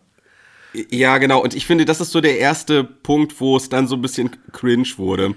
Ja, also ähm, ich fand halt einfach, ich mochte den Zuhälter, aber das liegt einfach auch daran, dass äh, ich den Dialekt so geil finde, diesen rheinischen. Ähm, ja, der Dialekt super. ist der Hammer. So, ich, hab, ähm, ich hab schon Bock auf das Auto, ich kauf mir den auch. finde ich gut. Der Typ also, ist geil. Ich, ich bin mir halt nicht ganz sicher, äh, ob ähm, äh, so Improvisation immer so das passende Mittel der Wahl ist. Ja, ähm, das kann sich so in, sowohl in die eine als auch in die andere Richtung drehen. Ähm, man könnte ja meinen, über Improvisation kriegt man ganz viel Authentizität eingefangen. Mhm. Ähm, aber ich finde, man merkt, also neben dem, das kriegt man ja auch, haben wir auch gesagt, ähm, aber daneben kriegt man auch relativ viel Awkwardness von diesen doch ungeübten Darstellern so mit, die ähm, gar nicht mal so sehr ähm, damit beschäftigt sind, das authentische Leben dann zu mimen, mhm. sondern teilweise, glaube ich, auch die ganze Zeit so nervös sind und im Hinterkopf haben, oh Gott, ich muss jetzt hier improvisieren, oh nein, oh nein, oh nein, ich kann das ja gar nicht. Ähm, also ich finde, in dem Dialog merkt man das doch recht stark. Ich, ich hab, äh, ich muss sagen, ich krieg da so eine gewisse 90, also ich krieg da auch wegen des Dialekts, habe ich da so einen leichten 90er Jahre Softporno-Vibe gekriegt. Mhm, mh. So, ähm, das war dann so ein bisschen, da wurde es dann teilweise so oszillierte es so zwischen Kult und Cringe. So. Ja, also ich, ich muss sagen, ich fand den Film von, von der ersten Sekunde an extrem unangenehm. Also ich habe mhm. da jetzt keine Freude. Ich musste natürlich lachen. Also gerade bei der Szene mhm. im, im, in der Tiefgarage und so. Und auch bei den bei, bei verschiedenen Dialogen. Da musste ich schon lachen, fand es schon auch witzig. Aber der Film, der wirft ein, also der hat eine, einen unglaublich großen Nostalgiefaktor und so ein Retro-Charme. Das hat er auf jeden Fall. Also für mhm. die Bilder lohnt sich den schon reinzuziehen. Also auch deutlich mehr als andere alte Filme, die wir geschaut haben, fand ich, weil er dann doch ein bisschen näher an meiner Kindheit auch dran ist, wenn es auch schon zehn mhm. Jahre sind, über zehn Jahre sogar. Aber trotzdem habe ich so das Gefühl, verschiedene Schauplätze habe ich so schon mal gesehen oder erlebt. Wenn auch durch andere ja. Medien oder so. Ist ja egal. Aber es ist auf jeden Fall, der löst schon was in mir zumindest aus beim Schauen. Aber ich fand ihn, ja, ich fand ihn auch in vielen Momenten einfach unangenehm, wenn ich so eine gewisse, wenn ich so eine Awareness hatte, wenn ich halt gedacht habe, so, ja krass, sowas ist ja so, oder sowas passiert ja, oder, oder keine Ahnung, der, der Zuhälter läuft da rum mit seiner Prostituierten und, und ist da super, der super Dandy. Und dann kommt da der, der Typ ums Ecke und vercheckt ihm die geklaute Karre und so. Ähm, das ist, finde ich, alles so. Und wenn es dann auch noch so hölzern und gestelzt ist, macht es ja nicht besser. Also es macht es vor allem nicht filmischer. Das holt einen jetzt nicht in irgendeine Fantasiewelt ab, sondern es ja. ist dann halt einfach noch komischer. Also es ist deswegen aber auch noch mal die Empfehlung an dieser Stelle, diesen Film zu schauen. Also ich finde, Film muss ja. nicht immer viel gut sein. Da, sonst, sonst, äh, nee. ja. Der, der, der, will das ja auch gar nicht sein, der Film. Der macht ja schon auch alles richtig. Was ich übrigens an der Stelle noch kurz erwähnen äh, will, genauso wie der Film werfen wir gerade zwei Charaktere die ganze Zeit durcheinander. Also der, der das Auto klaut, ist nicht der gleiche wie der, der beim Bewährungshelfer sitzt. Ja, es ist schwierig nachzuerzählen, weil es auch wirklich so all over the place ist, ja. die ganze Geschichte. Ne? Man, man switcht so von Schauplatz zu Schauplatz, von Charakter zu Charakter. Ja ähm, ohne dass so ein richtiger äh, Fokus ähm, erkennbar wird. Es ist ein bisschen ähm, wie ein Musikvideo ja. oder wie so eine, wie Viva gucken früher. So von Video ja. zu Video. So, man guckt alles für den Style ja. an und für halt ein halt paar halt Sprüche, aber man möchte sich jetzt nicht davon äh, zu, also so unterhalten lassen äh, durch, durch irgendwie, keine Ahnung, gutes Gefühl oder so. Das es, funktioniert es ist halt, nicht. Genau, es ist halt auch jetzt kein Ensemble-Film. Also ja. das könnte man ja auch, das könnte man ja auch meinen. Ja, es gibt halt ganz viele HauptdarstellerInnen und äh, es wird dann halt immer von äh, äh, von Charakter zu Charakter so hingeswitcht. Äh, das ist also ähm, das ist jetzt nicht so richtig gewollt, sondern das zeigt eher so ein bisschen die Richtungslosigkeit und auch so diesen Findungsprozess, mhm. in dem die sich äh, noch während des Drehs befunden haben. So. Ähm, hier das Unangenehme übrigens, ähm, habe ich auch ein gutes Zitat rausgesucht. Oh ähm, äh, von, nein, ist nichts, nichts Schlimmes, also jetzt nichts, wo man weg Also wir müsste. haben ja jetzt, du hast ja ähm, auch schon Fotzen-Ole gesagt, deswegen, wir, wir sind jetzt quasi schon geflaggt. Ach so, ja. ja. Gut, da müssen wir jetzt mit leben. Ähm, Zitat von Klaus Lemke: äh, Wir hatten irre Angst vor den Rockern. Ja. Vor denen, vor denen hätte jeder Angst gehabt. Die sind gekommen und gegangen, wann sie wollten. Wenn auf dem Weg ein Motorrad kaputt ging, was ständig passierte, weil die alle aus jeweils 500 verschrotteten Motorrädern zusammengebaut ja. waren, dann blieb die ganze Gang stehen und wartete, bis das Ding repariert war. Mhm. Also, ne, dieses Unangenehme, es ist also der Dreh war vermutlich auch nicht ganz angenehm. Ähm, ja, also da, da gibt es ja auch die Schlusssequenz. Also ich will jetzt gar nichts über die Schlusssequenz erzählen, aber da haben sie auch gesagt, da wussten sie jetzt nicht, ob da jetzt nicht irgendwie alles kippt und sich alle gegenseitig voll auf die Fresse hauen. Und teilweise ja. waren die Rocker auch so ein bisschen ähm, traurig darüber, auch während des Drehs, dass sie manche Sachen nicht wirklich so machen durften, wie sie es eigentlich gemacht ja. hätten, weil es halt dann doch ein Film ist. Also sprich, jemandem voll aufs Maul zu hauen. genau, genau. Und äh, also ne, deswegen äh, ist das schon, also dieses Unangenehme ist schon authentisch. Ich finde, es ist auch in vielerlei Hinsicht eigentlich gar kein Grund, es abzukulten. Ähm, die Leben, die dort gezeigt werden, äh, das ist ja, das sind eher traurige, sehr verlorene mhm. Leben, sehr verlorene Existenzen in einer Zeit, äh, die insgesamt relativ trostlos zu sein schien. Äh, und ähm, äh, wo viel Kälte vorherrschte und ein Leben dann oft nicht so viel zählte. So. Mhm. Und, ähm, ja gut, haben, äh, ich weiß jetzt auch nicht, wie das heutzutage ist mit Hells Angels, Bandidos und sowas. Ich meine, das ist alles vielleicht ein bisschen organisierter. Aber mhm. ich glaube, wären wir zwei da mal für zwei Wochen irgendwie undercover unterwegs, dann würden wir auch als andere Menschen wieder rauskommen. Klar, klar, das gibt es natürlich alles noch. Aber zum Beispiel, wenn man dann so diese Szene sieht, wie so die alte Frau so giftig aus dem Fenster guckt, was da denn jetzt los ist, so diese, mhm. dieser Klischee, dieser Klischee-Spießer-Nachbar, der ähm, äh, eigentlich immer traurig ist, dass er äh, einen nicht mehr äh, bei der, beim Staat denunzieren kann mhm. für das, was man da macht. So, das war ja dann noch in den 70ern noch noch so ein bisschen vorherrschender. Ne? So dieses ganze, dieses ganze giftige, toxische Klima. Ähm, äh, na, ich habe auch irgendwie mal so eine, so eine Umfrage gehört, dass so um diese Zeit herum irgendwie 50 Prozent der Deutschen äh, ähm, noch fanden, dass ähm, also im, im, Dritten Reich ja doch auch einiges gut war mhm. und so. Ne? Also so, oh ne, das, ja, also das war so ein ganz anderes gesellschaftliches Klima, in dem das mhm. alles so mhm. stattgefunden hat. Wie gesagt, trotz der Probleme, die es, die es jetzt gibt. Und das, und das bringt dann eben auch so diese Monster hervor. Ne? Also diese Typen, die ähm, keine Regung zeigen, es sei denn, es geht um ein kaputtes Motorrad, dann wird dann plötzlich doch, äh, dann fließen dann plötzlich doch die Tränen, die auch so völlig richtungslos und, und ungelenkt mit ihren eigenen Emotionen sind. Äh, schwierige Szene, schwierige Szene, wo Gerd äh, seine, seine, seine Ex Sonja aus dem Kaufhof abholt ähm, und, und sie da so. Ja, und, und also es ist so, man will es problematisch finden, aber auf der anderen Seite ist es auch wirklich auch, also man findet ihn dann auch in der Szene traurig, weil er überhaupt nicht weiß, wie man sich als Mensch verhält. Man merkt das halt so, es ist so, äh, die sie will nicht mit ihm mitkommen, er zwingt sie dann wirklich mit Gewalt aus dem Laden raus. Äh, Finde ich, deutet auch auf so ein gesellschaftliches Klima hin, in dem sowas einfach möglich war, so, ähm, ohne, ohne dabei aufgehalten zu werden. Dann sitzt er da im Auto und versucht dann so einen auf sanft zu machen. Mhm und sagt so, äh, jetzt sag mir noch mal, was ich falsch gemacht habe. Du weißt, ich tue, ich, ich mache alles für dich. So dieses heiß-kalt, äh, diese heiß-kalt-Dusche. Ähm, also da merkt man, dass da jemand wirklich äh, also kaputt ist bis äh, sonst wohin und gar nicht weiß, was abgeht und wie er sich zu verhalten hat. Ähm, ja, also es ist schon, es ist schon kurios mit, abzu, äh, mit anzusehen.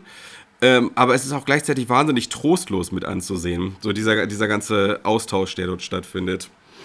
Ja, voll. Ja. Ähm, ich mache mir gerade nebenher, ich mal gerade nebenher noch kurz einen Kaffee, dann habt ihr noch schnell einen Motorradsound auf dem Ohr. ähm, Jetzt geht's los. Ja, ähm. vielleicht, äh, vielleicht gehen wir noch mal kurz auf Mark ein, weil Mark ja eigentlich so der Dreh- und Angelpunkt angeblich sein soll, auch wenn er sehr spät eingeführt wird. Genau, Mark ähm, ist der, der Bruder vom Uli, also der, der das Auto geklaut hat. Und der wird später eingeführt, ähm, weil die Sonja, also die Ex-Freundin vom Gerhard, oh Gott, ähm, ich versuche es gerade irgendwie zusammenzuflechten, die ist, nee, heavy ist das jetzt nochmal? Also, äh, es ist doch irgendwie so, ähm, also der, der äh, Uli wird abgezogen. Genau. Ähm, Von also dem Zuhälter, der, der, die fahren dann nochmal Probe mit dem Daimler. Finde ich übrigens sehr gut, dass in dem Film Daimler gesagt wird zum Mercedes, weil das sagt, sage ja. ich auch so. Finde ich total korrekt. Finde immer blöd, wenn Leute Benz sagen. Das heißt Daimler. Mhm. Ähm, und da habt ihr genau. einen großes, großen Bezug zu äh, in ja. euren äh, Breitengraden. Ja, schon geiles ähm, Auto. Äh, ja. aber wobei er sagt ja auch hier, Mercedes fährt jeder Kuhbauer hier in Deutschland, gibt es so einen Satz. Ähm, ja, ja. Ja, haben auch alle Münchner Kennzeichen oder zumindest die meisten. Okay, habe ich gar nicht drauf geachtet. Ja, dafür, dass es in Hamburg spielt, aber gut, mussten sie ja auch irgendwie dahin bringen.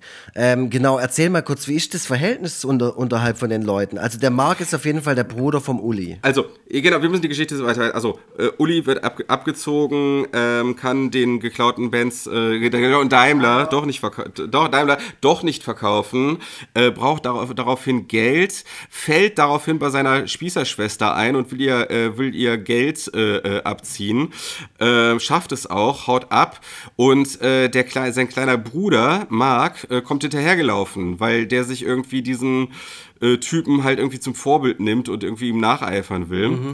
Und äh, daraus resultiert dann so, also äh, Uli versucht die ganze Zeit ihn abzuschütteln, ihm gelingt es aber nicht.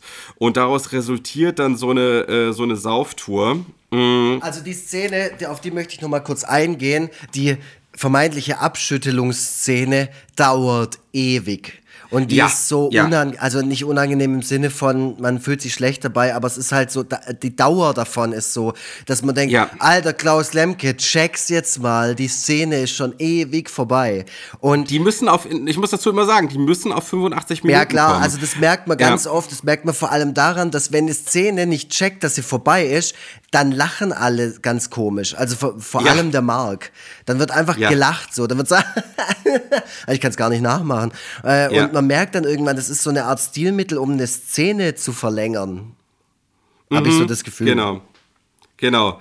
Ja, äh, das, das, ist, das, äh, das stimmt. Also, ähm, da, also ich, ich, es gibt dieses YouTube-Video, bei, de, äh, bei dem die, äh, in dem die der Regieassistent und der Kameramann 50 Jahre später nochmal die Drehorte besuchen. Und die erzählen, und die erzählen, also der Regieassistent sagt zum Kameramann, ey, du hast den Film auf jeden Fall gerettet durch dieses ganze zusätzliche Material, was du gefilmt hast. Mhm. Wir, ne, man sieht zum Beispiel dann mal so eine Katze genau. auf dem Balkon und was weiß ich. Ne, dieses zusätzliche Material brauchten die wirklich auch, um das Ganze auf die gewünschte Länge aufzupumpen. Hm. Ich glaube, die hätten auch sonst echt ein Problem gekriegt, mhm. also mit den 400, mit den 400.000 Mark, die die vom Sender zur Verfügung gestellt bekommen haben. Äh, geiler. Sidefact übrigens, geiler Sidefact, der Kameramann sagt auch, äh, wenn man, man musste immer darauf achten, dass Szenen gut ausgeleuchtet waren und wenn man mal Szenen dunkler gedreht hat, als es normalerweise so Standard war, musste man sich das Go vom Intendanten ja. holen, dass das erlaubt ist. Mhm. Da gab es irgendwelche Standards. Äh, das YouTube-Video ist sowieso generell sehr, sehr gut. Also auch so ja. aus so einer, ähm, aus so einer technischen, also einfach aus so, so cineastischen Perspektive. Kann ich ich, ich fand es auch total spannend und auch geil, also geile Anekdoten einfach. Also das ist, das ist recht kurz, aber man kriegt schon mit, was das für eine, was das für eine Truppe war, die da irgendwie versucht hat, den Film zusammenzustückeln. Ähm, man kann sagen, ähm, einerseits gut, dass die es so gemacht haben, weil viel am Rand mit eingefangen wurde, was wirklich dem Film Atmosphäre verleiht. Na, also ich finde die, die Szene mit der Katze finde ich eigentlich auch ganz gut so, die er dann so die Uli dann so beobachtet und so. Ähm, ja, und auch diverse so äh, Establishing-Shots, also wo man dann einfach irgendwie ja. ein Gebäude von außen sieht oder so. Ähm, ja. Das ist sehr, sehr wichtig auch, gerade für ja, die Atmosphäre. Genau, das finde ich gut. Andererseits wiederum ist es schlecht, wenn wirklich so Szenen so unendlich lange laufen ja. und einfach nicht enden wollen. Äh, und auch teilweise habe ich das Gefühl, die Leute reden absichtlich ein bisschen langsamer, mhm. damit, damit irgendwie man auf die gewünschte Dauer kommt. Das ist schon irgendwie. Der Film ist auch schon so ein bisschen so ein Schurkenstück. Mhm. Ja. Man denkt auch immer so, Klaus, man denkt auch immer so, Klaus Lemke, ähm, der, der wollte auch gar nicht so unbedingt jetzt ein Meisterwerk abliefern, sondern der wollte hauptsächlich einfach einen Film drehen. Also das Wichtigste war ihm erstmal überhaupt das drehen zu können, mit den Leuten zusammen was machen zu können, einfach so seinen Lifestyle äh, zu fahren. Ähm, das war ihm, glaube ich, wichtiger als das Ergebnis am Ende. So, ähm, da ging es eher, das war auch so geil, äh, der, der Sender wollte ja ein Drehbuch von ihm haben und äh, da hat er ihm denen dann so ein Fake-Drehbuch vor, vorgelegt äh, und gefragt, was da so drin stand, hat er gesagt, ach, was weiß ich, irgendwas mit Plattenbauten. Hauptsache nicht das, was nachher im Film vorkommt. Mega. Mm. Also, ne, deswegen, man wird äh, gleichzeitig erfreut, aber auch in vielen, in vielen Hinsichten gequält. ja, äh, ich muss auch muss. sagen, das ist von allen Kartoffelfilmen, die wir bisher geschaut haben, der anstrengendste für mich gewesen, weil der halt auch diese wir nennen es jetzt mal, er hat eine sehr avantgardistische Herangehensweise an das Medium Film. Und er hat halt einfach auch viele Momente, die halt, auch gerade mit dieser Handkamera, also es wird überall irgendwie geschrieben, äh, bei, bei Kritiken, die positiv sind, eine entfesselte Kamera und so. Das kann man natürlich so sehen, dass die Kamera entfesselt ist. Ich finde, die Kamera mhm. ist super anstrengend. Ihr zu folgen, die wackelt ganz viel. Die ist halt einfach irgendwie auf der Schulter so und die bewegt sich auch sehr nah an den Figuren dran. Die, und ich habe immer so ein bisschen ein Problem damit, wenn man zu nah mit der Kamera an Gesichter rangeht. Das finde ich immer gleich so ein bisschen beklemmend. Ähm, und das finde ich, ja, ich weiß auch nicht. Das, das macht immer gleich so ein bisschen macht für mich sehr, sehr, sehr viel aus beim Schauen eines Films, mhm. wie viel ich, also was ich da empfinde beim Schauen. Äh, wie ich ganz, ganz am Anfang schon gesagt habe, der Film fühlt sich von vornherein sehr schmuddelig und sehr sleasig an. Also so Bahnhofskinofilme, ähm, die mhm. halt einfach auch schnell runtergekurbelt wurden. Aber ausgerechnet der hat halt am Ende den Kultstatus erreicht und Klaus Lemke auch einen dementsprechenden dementsprechende Reputation. So, das ist ganz klar. Ja. So, so passiert es so halt manchmal mit manchen Sachen. Ja, das war so der Film seines Lebens. Klar, ihm ist halt mit, den Rock, mit der Rockerbande, die sich bereit erklärt hat, mit ihm zusammen zu drehen, ja. ist ihm halt wirklich ein großer Coup geglückt. Ja, ja, so. klar, natürlich. Und, das, und, und, dass er das, und dass er das so hingekriegt hat. Und das ist auch sicherlich das, was er anderen Filmen voraus hat. Ja, ähm, ja und, eben, genau. Mhm. Ähm, äh, kurz die Geschichte mit Marx äh, weitererzählt. Ähm, äh, ähm, ah, Entschuldigung, ich habe echt. Vielleicht kann man es raussteigen, vielleicht kann man aber auch behaupten, ja. dass der Tobi jetzt anfängt zu rauchen, weil in dem Film wird natürlich wieder sehr viel geraucht. Ja. Also auch wieder so ein Aspekt, so eine Facette, die ich ja immer sehr ähm, gut heiße. So, wenn in den alten deutschsprachigen genau. Filmen noch geraucht wird. Also man hat den Eindruck, dass, äh, dass uh, Uli, ähm, dessen Darsteller, glaube ich, wirklich ein Alkoholproblem hatte und auch einigermaßen jung gestorben ist, mhm. ähm, dass der in dieser, in, bei dieser Sauftour, die dort abgefilmt wird, auch wirklich besoffen war. Die sind alle besoffen. Mm, ich habe selten, ich habe selten nämlich einen Besoffenen im Film gesehen, der sich so authentisch verhält. Absolut, also mit diesen, absolut. Mit diesen Ausrufen und diesen Sprüchen. Und wie allein alles immer wiederholen und so, ja. Wie, wie, er sein, wie er seinen Bruder die ganze Zeit nennt. Du Klappstuhl, du Brathahn, mhm. du Ochse, du Pflaume. so. Ähm, die werden, die äh, finden auf jeden Fall diesen geklauten Daimler wieder, mhm. ähm, legen sich da rein zum Pennen, werden von den äh, Zuhältern dabei erwischt und der Bruder wird totgeschlagen. Mhm. Äh, äh, Mark äh, äh, wacht, äh, haut ab, wacht dann am nächsten Tag vor dem äh, Supermarkt auf, in dem er seine Ausbildung macht. Ähm, rastet dort komplett aus, noch so mit Restalkohol im Blut. Mhm. Ähm, auch starke Szene, finde ich. find ich. Ich finde vor allem auch geil, mal so einen Supermarkt aus den 70ern so von innen zu sehen. Auch so, auch so die Produkte, die mhm. es dort gab. Mhm äh, mal so ein bisschen ausführlicher gezeigt zu bekommen. Mhm.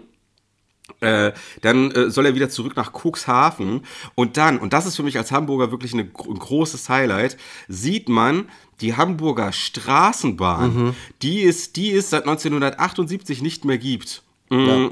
Es gibt keine Straßenbahn in Hamburg und dass man das nochmal so richtig gezeigt bekommt, wie das so aussah, wie so eine Straßenbahn durch Hamburg fährt, für mich ein Highlight. Ähm, es gibt ein paar Sachen, ähm, auch das machen die auch bei dieser Movie Locations Tour da bei YouTube. Da äh, äh, zeigen sie das immer so im Gegenschnitt, wie es damals aussah und wie es heute aussah, äh, aussieht. Ähm, und da würde ich auf jeden Fall empfehlen, Leute, die irgendwas mit Hamburg anfangen können und da schon häufiger waren oder auch leben, ähm, sich das mal anzuschauen. Das ist sowas finde ich immer super interessant. Auch so, äh, die, mhm. die Tiefgarage ist ja irgendwie am Millern-Tor, also man sieht da aus der Gegend, sieht man so ein bisschen was. Als die die Probefahrt mit dem Daimler haben, sieht man auch extrem viel. Also ja. da kann man, ja. da kann man mhm. sich schon was abholen. Und wie gesagt, ja, ich bin großer, großer Fan von Locations, äh, die irgendwie, ja, vor 20, 30 Jahren, wie es da aussieht, das, das, löst was aus. Ja, in dem Fall sogar vor 50 Jahren, in dem Fall, vor 50 Jahren. Ja, ja, ähm, schon echt lange. Wahnsinn, Wahnsinn. Mhm. Genau. Äh, und das ist dann auch so ein bisschen so eine lustige wird so ein bisschen lustig ausgedehnt, wie Mark versucht nach Cuxhaven zu kommen und es einfach nicht schafft. Ähm, er trifft dann noch auf Gerd. Genau. Ähm, der, das, da saufen ähm, die dann auch alle wieder schön. Ja. Gerd das sind auch alle äh, will dann irgendwie in echt so. Gerd will mit, mit äh, äh, Marc dann so einen so Drogendeal irgendwie durchziehen, ähm, den ich von vorne bis hinten nicht verstanden habe. Also was mhm, da passiert ist, mhm. da habe ich nichts von gerafft. Das habe ich es auch war nicht irgendwie, kapiert. Es war irgendwie in dem Gebäude, wo das stattgefunden hat, war gerade ein Polizeieinsatz. Mhm. Da, das war eine Szene, das war eine Szene, das war wirklich wie ein Traum. Ja. Also wirklich, äh, so, so träumt man. Also es macht, äh, ne, also, wo so Versatzstücke zusammenkommen, äh, die irgendwie keinen Sinn ergeben und also, es, also, also das, äh, äh, das finde ich aber tröstlich, dass du es auch nicht gecheckt hast. Nee, ich habe es nicht gecheckt. Warte, ich versuch's mal. Äh, ich versuche jetzt, äh, ich habe ich hab was gefunden dazu. Von der Polizei wird er nach Hause gebracht. Seine Schwester will, also es ist nachdem er im Supermarkt randaliert, seine ja. Schwester will ihn zu den Eltern nach Cuxhaven schicken. An einer Straßenbahnhaltestelle stefft er ein, das hast du schon erzählt. Wieder aufgewacht, lernt er in einer Kneipe äh, hier ist ein Schreibfehler, Gerd und zwei seiner Kameraden kennen. Genau, die saufen ja dann. Gerd hatte sich dort mit seiner Ex-Freundin Sonja getroffen, die kurz zuvor vom Tod ihres Freundes Uli erfahren hatte. Genau, der Uli, der stirbt dann auch noch. Ähm, ja, ja habe ich ja gesagt, wurde totgeprügelt. Genau, ja, der, ja. genau, der wird, äh, ja, äh, sprachlos verlässt Sonja die Szene. Nach einem Besäufnis hintergeht Gerd am nächsten Tag den Drogendealer Frank, indem er dessen Kunden einen Koffer mit Marks Kleidung als Koffer voll Drogen für 4000 Mark verkauft. Das wird halt nicht ganz klar. Von dem Geld kauft Gerd spontan ein zum Chopper umgebautes Motorrad, mit dem er Mark nach Cuxhaven bringen will. Ja. Aber, aber diese ganze Szene checkt man nicht, weil, Nee. also, weil, weil warum, geht man, warum geht man in ein Gebäude rein, um einen Deal durchzuziehen, während im selben Gebäude gerade ein Polizeieinsatz Ich stattfindet? das auch, also das ist wirklich ähm, ganz, ganz die Leute, die da, die do- Leute, die dort sitzen und diesen Deal machen, sind die von der Polizei bis zu dem Zeitpunkt noch nicht gefunden worden? warum, warum, keine oder warum, warum, warum, warum sitzen die da so komisch rum? Ich glaube, es war einfach Also- nur, da gab es halt Polizei. Und ich glaube, das war irgendwie wichtig. Und ach, ich weiß Also, es nicht. auf dem- auf dem- auf dem Weg Lemke zu diesem gut, Raum- dass da Bullen vorkommen. Ich weiß es Auf nicht. dem, We auf dem Weg zu diesem Raum, wo der Deal stattfindet, muss Mark an diesem Polizeihund vorbei, Ja. mit dem der Polizist da so ganz komisch unterwegs ist. Der sagt so so, such, such, Mhm. such. Und Mark läuft einfach so durch diese Crime-Scene durch. Und das macht auch so ein bisschen was von diesem Traumhaften aus, Mhm. so dass er sich so durch diese Szenerie bewegt, ohne dass es irgendwen zu kümmern scheint, so richtig. Mhm. Mm, Dann wird dieser Deal so ganz merkwürdig, also... äh, also ich check, äh, das habe ich, also die ganze Szene ist ähm, interessant auf jeden Fall. Ähm, also wirklich interessant, aber auch halt wirklich, also das haben sie wirklich komplett verkackt. Mhm. Also da, äh, also da, also da hat man auch ein bisschen den Eindruck, dass die einfach nur fertig werden wollten. Ja, und Also, dass da halt so- irgendwelche Elemente da waren, die man unbedingt einbauen wollte und man wusste nicht so richtig wie, aber es war halt auf jeden Fall wichtig, dass Ja. da nochmal Bullen vorkommen und dass da nochmal irgendwie ein Koffer voller Dinge, also irgendwas mit Drogen oder so. Also so Actionfilm-Elemente mussten auf jeden Fall noch irgendwie Verwendung finden. Und ich glaube, er war sich nicht Super ganz schräg. klar, warum oder wie. Oder es war im Schnitt nachher nicht mehr möglich, das irgendwie hinzubekommen. Ich weiß es auch nicht, aber äh, schon spätestens, also schon davor hatte der Film mich eigentlich verloren, muss ich sagen, beim Schauen. Ja. Äh, spätestens ab der äh, vermeintlichen Sexszene. Oh, die fand um ich Gottes nämlich, Willen. also die Oh. fand ich wirklich, ich habe jetzt schon das Wort unangenehm so inflationär verwendet, aber die war wirklich super unangenehm, weil ich in der Szene dann halt auch dachte, okay, die Frau, die will das gerade wirklich nicht. Also die will es auch, äh, die will es nicht nur in der Rolle nicht so richtig, die will, ich glaube, die Frau will es so, nicht oh so Gott. wirklich. Oh, meinst du wirklich? Ja, Ich fand- also, so wie ich, also ich habe mir jetzt viel über Klaus Lemke durchgelesen und mir Sachen zu dem angeschaut, dazu wollte ich später kommen. Okay. Ähm, ich unter, also der Mann ist tot, ich will da jetzt nicht irgendwie, aber ich, ich weiß nicht, wie cool der war. Und mit diesen ganzen Gegebenheiten und diesem ganzen Background und diesem ganzen Rockermilieu und diesem ganzen Guerilla und alles so ein bisschen gesetzlos und so, ich glaube, ich will nicht wissen, wie viele Leute da unfreiwillige Dinge machen mussten in diesem Film. Und halt vor allem diese Frau. Ich, also ich finde diese, ähm, okay, das, das, das, äh, da bin ich gleich gespannt. Äh, als ich das geschaut habe, kam mir diese, also erst einmal äh, äh, fand ich, fand ich eher den Moment problematisch, wie, ähm, wie ähm, Uli, der zu dem Zeitpunkt noch lebte, Ja. diese Frau angesprochen hat. Der hat nämlich, der fragt ja so, hast du schon mal gebumst? In der, in der Straßenbahn. Ja, genau. Also ähm, wahrscheinlich war das aber wirklich zu dem Zeitpunkt noch die Art und Weise, wie Anmachsprüche gemacht Das wurden. ist heute Also, noch so, leider. Ja, Ja, sorry. ja Es gibt aber also, heute noch sehr, also sehr viele Männer, die so sind, Herr Vogel. Ja. Das ist leider, ist es so. Ja, keine Ahnung. Also das ist schon und, und dass er damit dann aber auch wirklich irgendwie bei dieser äh, bei diesem Mädchen zu landen scheint Mhm. und diese Sexszene fand ich äh, unangenehm, aber in dem Sinne, dass die so gar nichts Authentisches an sich hat. Genau. Also die wirkt so, das ist so, cool, äh, also das ist wirklich merkwürdig, wie die sich so, also das wirkt so ein bisschen, als ob so ein Alien, das noch nie irgendwie mitgekriegt hat, wie das so läuft zwischen äh, Menschen, irgendwie sich so eine Szene ausgedacht hätte. Ja. Also die so ganz komisch, wie die sich zueinander verhalten. Ähm, also das wirkt nicht so sehr wie Zwang, sondern eher wie so, ähm, äh, äh, also dass da irgendwie, also das wirkt wirklich mal so, als ob jemand da eine Sexszene inszeniert, der wirklich keine Ahnung hat, wo, was er da macht. So. Ähm, Ja, für mich ist es Ja. äh, so, es wirkt ja wie das, aber auch, es wirkt auch so ein bisschen wie, als wenn du halt zwei Leute aneinander stellst und es ist irgendwie so eine Pornosituation und du sagst, so, jetzt macht ihr mal, macht mal schön rum und beide haben nicht so richtig Bock darauf und finden es halt ja, okay, das seltsam. könnte natürlich eine Erklärung sein. Ich habe mich halt nur so drüber gewundert, warum das so, warum das so ist. Also Okay. de- und deswegen, Ähm, also da ab dem Moment ist es halt für mich endgültig gekippt in so ein Ding von wegen, ich kann es jetzt nicht mehr ironisch gucken. Ich kann es jetzt wirklich nicht mehr mit so einem Augenzwinkern gucken. Ähm, vor allem, weil ich mir äh, dann auch nebenher, weil der Film sich so krass gezogen hat und ich dann einfach mhm. ja keine Aufmerksamkeit mehr auf, komplett auf den Film hatte, mir einfach Interviews mhm. auch mit Klaus Lemke und so durchgelesen habe, weil ich dann wirklich ja. endgültig wissen wollte, was ist denn das für ein Typ, der diesen Film hier gemacht hat. Ähm, mhm. Und da, äh, also allein wie der über Frauen gesprochen hat, deutet so oh, ein bisschen, da, ja, also er, er, er, er ähm, äh, erwähnt sehr oft Iris Berben so und er nennt sie immer seine kleine Schlampe. Oh, und, okay. Ja, ja, also es ist wirklich so und, und auch, er hat sich selber ja auch sehr, sehr krass inszeniert. Also er hat sich zu äh, Interviews immer in so einer, ähm, in so einer Tiefgarage getroffen und er hat immer so eine Sporttasche mit dabei. Also jedes Interview, das man sich mit ihm anschaut auf YouTube oder so, egal aus welchem Jahrzehnt, äh, die meisten davon finden halt immer in so einer Tiefgarage statt und er hat immer so eine Tasche mit dabei. Und er spricht okay. da auch immer ganz, also ja, weißt, man kann natürlich sagen, ja, okay, so hat man halt damals geredet und das ist halt so ein ausgohliger Typ. Der hat so ein bisschen so ein Udo Lindenberg auftreten.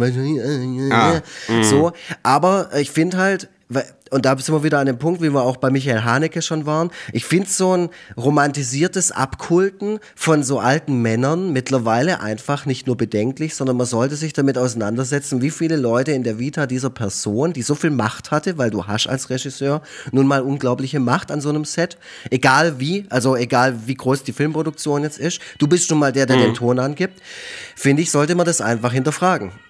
Und auch mhm. in diesem Fall. Und ähm, ich habe zum Beispiel ein Interview geguckt, da hat er, das war zwar ein offizielles irgendwas von den öffentlich-rechtlichen und es war relativ knapp vor seinem Tod, da übernimmt er auch einfach die Regie von diesem, von, von dem Interview selber. Also der sagt mhm. dann irgendwie, ah, nee, ich mach das noch mal, ich mach das noch mal und so. Und ich finde sowas einfach, ich finde so ein Verhalten, und das ist nur mein persönliches, das ist alles jetzt nur eine persönliche Einschätzung, ich finde so ein Verhalten einfach nicht sympathisch. Ja, ich bin da so ein bisschen hin und her gerissen. So, ähm, auf der einen Seite äh, gehe ich da in vielerlei Hinsicht mit dir konform. Mhm. Ich habe jetzt diese Interviews nicht gesehen, deswegen kann ich da jetzt nur so äh, mich auf das verlassen, was du sagst. Ähm, und äh, ne, so dieses äh, Genie-Kult-Ding haben wir ja schon besprochen, wobei ich glaube, Klaus Lemke würde niemand ernsthaft als Genie bezeichnen. Oh, ähm, da ja. hast du aber hier, da, also da, da gibt es Artikel, die, die heben den wirklich auf okay. Folge 7. Äh, natürlich, es ist ja auch innovativ und es ist ja auch ja. cool, wenn jemand so DIY-mäßig an was rangeht und sein eigenes Ding macht und so. Aber ich habe mir halt auch Trailer von anderen Filmen von ihm durchgeschaut so und es hat alles immer einen erotischen Anstrich und ich Weiß mhm. auch nicht, vielleicht bin ich da prüde, vielleicht bin ich da auch einfach irgendwie zu empfindlich, zu sensibel, aber ich finde halt, wenn ich dann noch so einen Eindruck von der Persönlichkeit dieses Menschen bekomme, der auf der anderen Seite der Kamera steht und dann irgendwelche ähm, Aktionen, äh, wie soll ich sagen, filmt und, und, und dirigiert und so, wo irgendwelche nackten Frauen vor der Kamera steht, da ist für mich dann auch gleich so ein Ding, wo ich halt denke, gut, mit dem habe ich nicht viel gemeinsam. Mhm.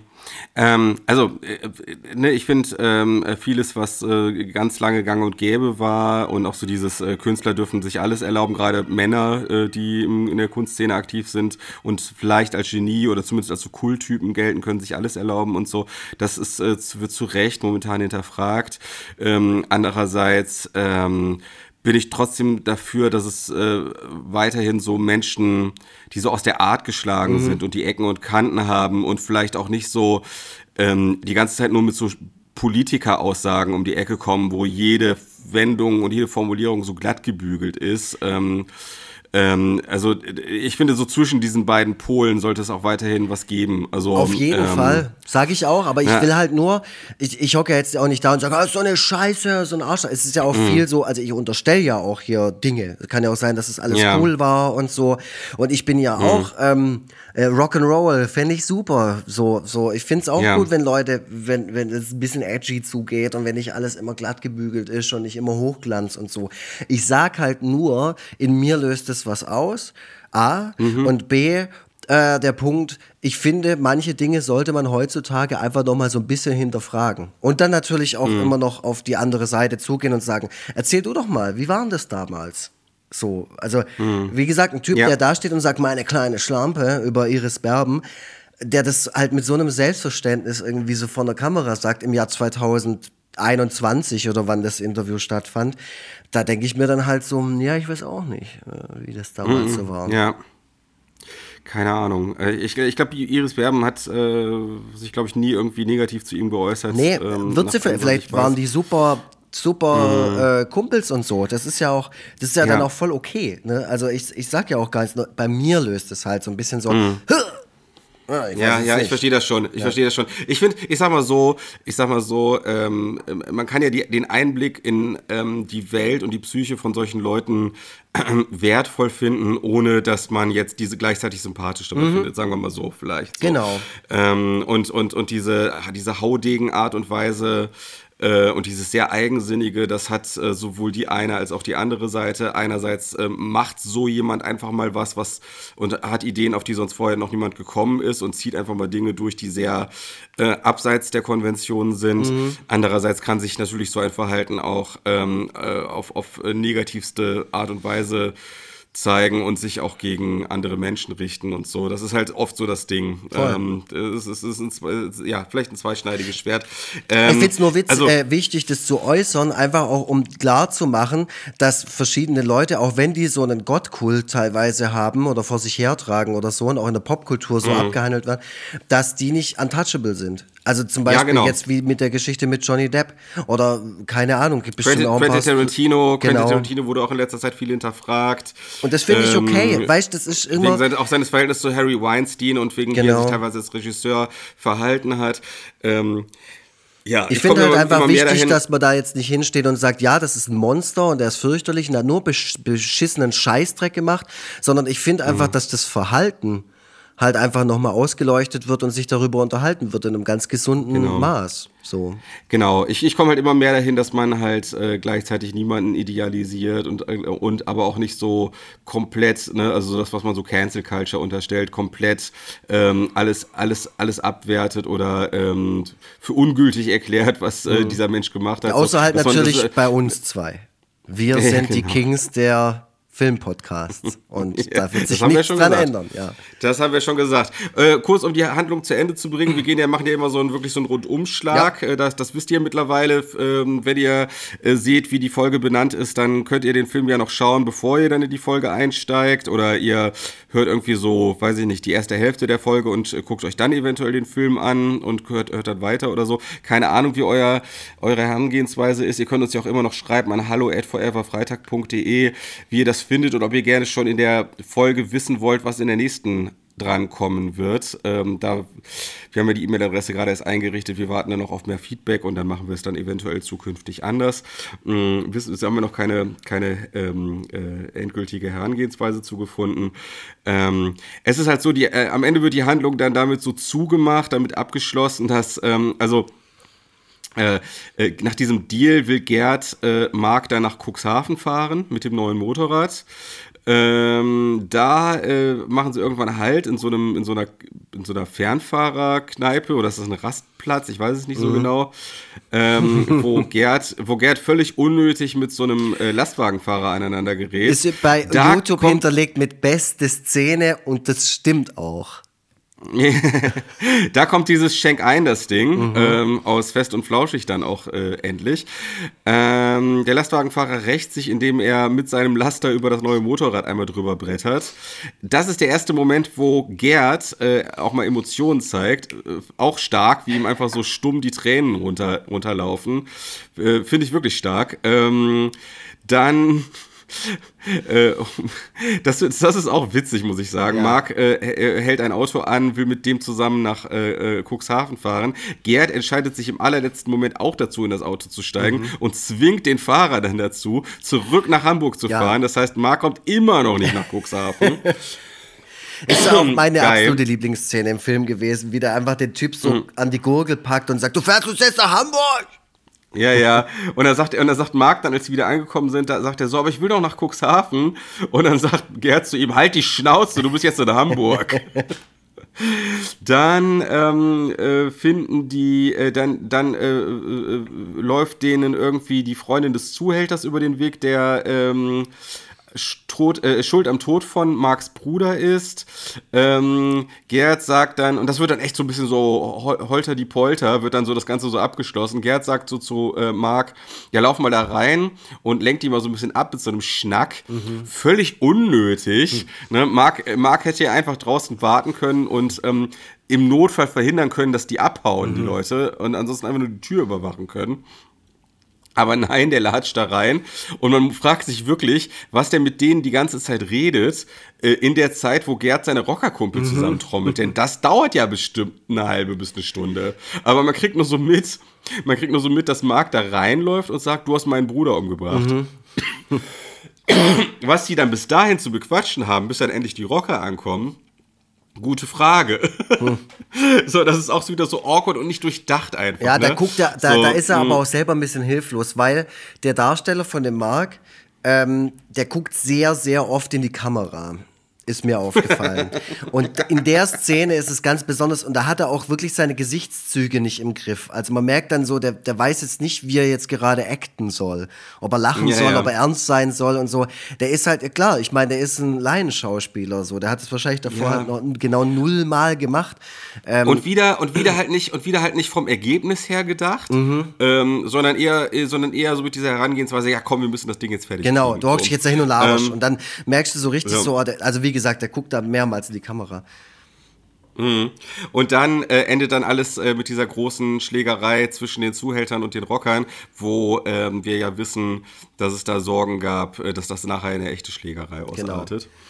Ähm, Mark schlägt dann äh, die, die äh, ähm, äh, Windschutzscheibe vom Daimler kaputt. Mhm.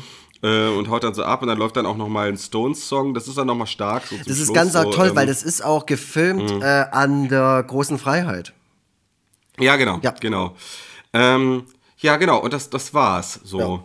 Ja. ja also was für ein Film. Also, ja. man muss sagen, ähm, äh, also, äh, wir, wir, wollten ja so ein bisschen auch gucken, dass hier so Abwechslung drin ist und mhm. dass nicht immer nur der gleiche Scheiß hier. Äh, also, das haben wir geschafft. Durchdekliniert wird.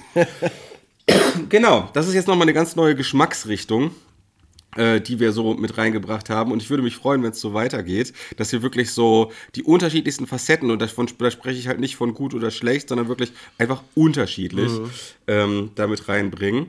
Mm, ich würde ich mal schätzen, dass ich den Film äh, besser bewerte als du, auch wenn ich ähm, natürlich auch meine Probleme hatte, vor allem mit diesen Szenen. Also erstmal mit den Szenen, die keinen Sinn ergeben haben, zweitens mit den Szenen, die sich so unendlich in die Länge gezogen haben. Also weil man denkt ja so, okay, ein Film darf trashig sein, aber bitte nicht langweilig. Und leider ist er halt äh, dann doch an vielen Stellen langweilig. Mm, die halt, ne, wie gesagt, Szenen, die un äh, un unnötig lang sind. Mhm. Ähm, das Impro, dieses Improvisationsding ähm, ist gleichzeitig gut und schlecht, wie gesagt. Ähm, manchmal kommen die geilsten Sprüche dabei zustande und manchmal ist es einfach nur, äh, sieht man einfach nur den DarstellerInnen dabei zu, wie sie einfach hilflos sind und nicht wissen, was sie jetzt machen sollen. Mhm. Ähm, das ist dann teilweise so ein bisschen schwierig mit anzusehen. Mm, das äh, Lokalkolorit, das Zeitkolorit äh, äh, und auch so der Einblick in diese Subkultur, den man äh, dort gewinnt, ähm, äh, finde ich herrlich. Äh, wann kriegt so jemand wie ich, der also nie auch nur in die Nähe von sowas kommen wird, denn mal sowas zu Gesicht? Mhm. So, das ist schon irgendwie cool. Die, die, die Schnacks, die Sprüche. Ähm, auch super. Ähm, also gerade wenn man in Hamburg wohnt, ist das auf jeden Fall eine Bereicherung, das gesehen zu haben. Ähm, ja, kein, nicht unbedingt ein guter Film, aber ein ähm, gutes äh, äh Zeitdokument. Ähm, also, vielleicht, also ein Film, der vielleicht nicht gut ist, aber wertvoll. Mhm. So kann man es vielleicht sagen. Ähm, und ich gebe ihm jetzt unterm Strich äh, drei Sterne, drei von fünf. Sternen. Ja. Ähm, ja, also genau. also ich will, ich will vieles, äh, vieles, was du gesagt hast, äh, sehe ich ganz genauso. Ich habe jetzt auch im Verlauf des ganzen Podcasts ja auch viel darüber gesagt, wie so meine Meinung oder meine Haltung zu dem Film ist.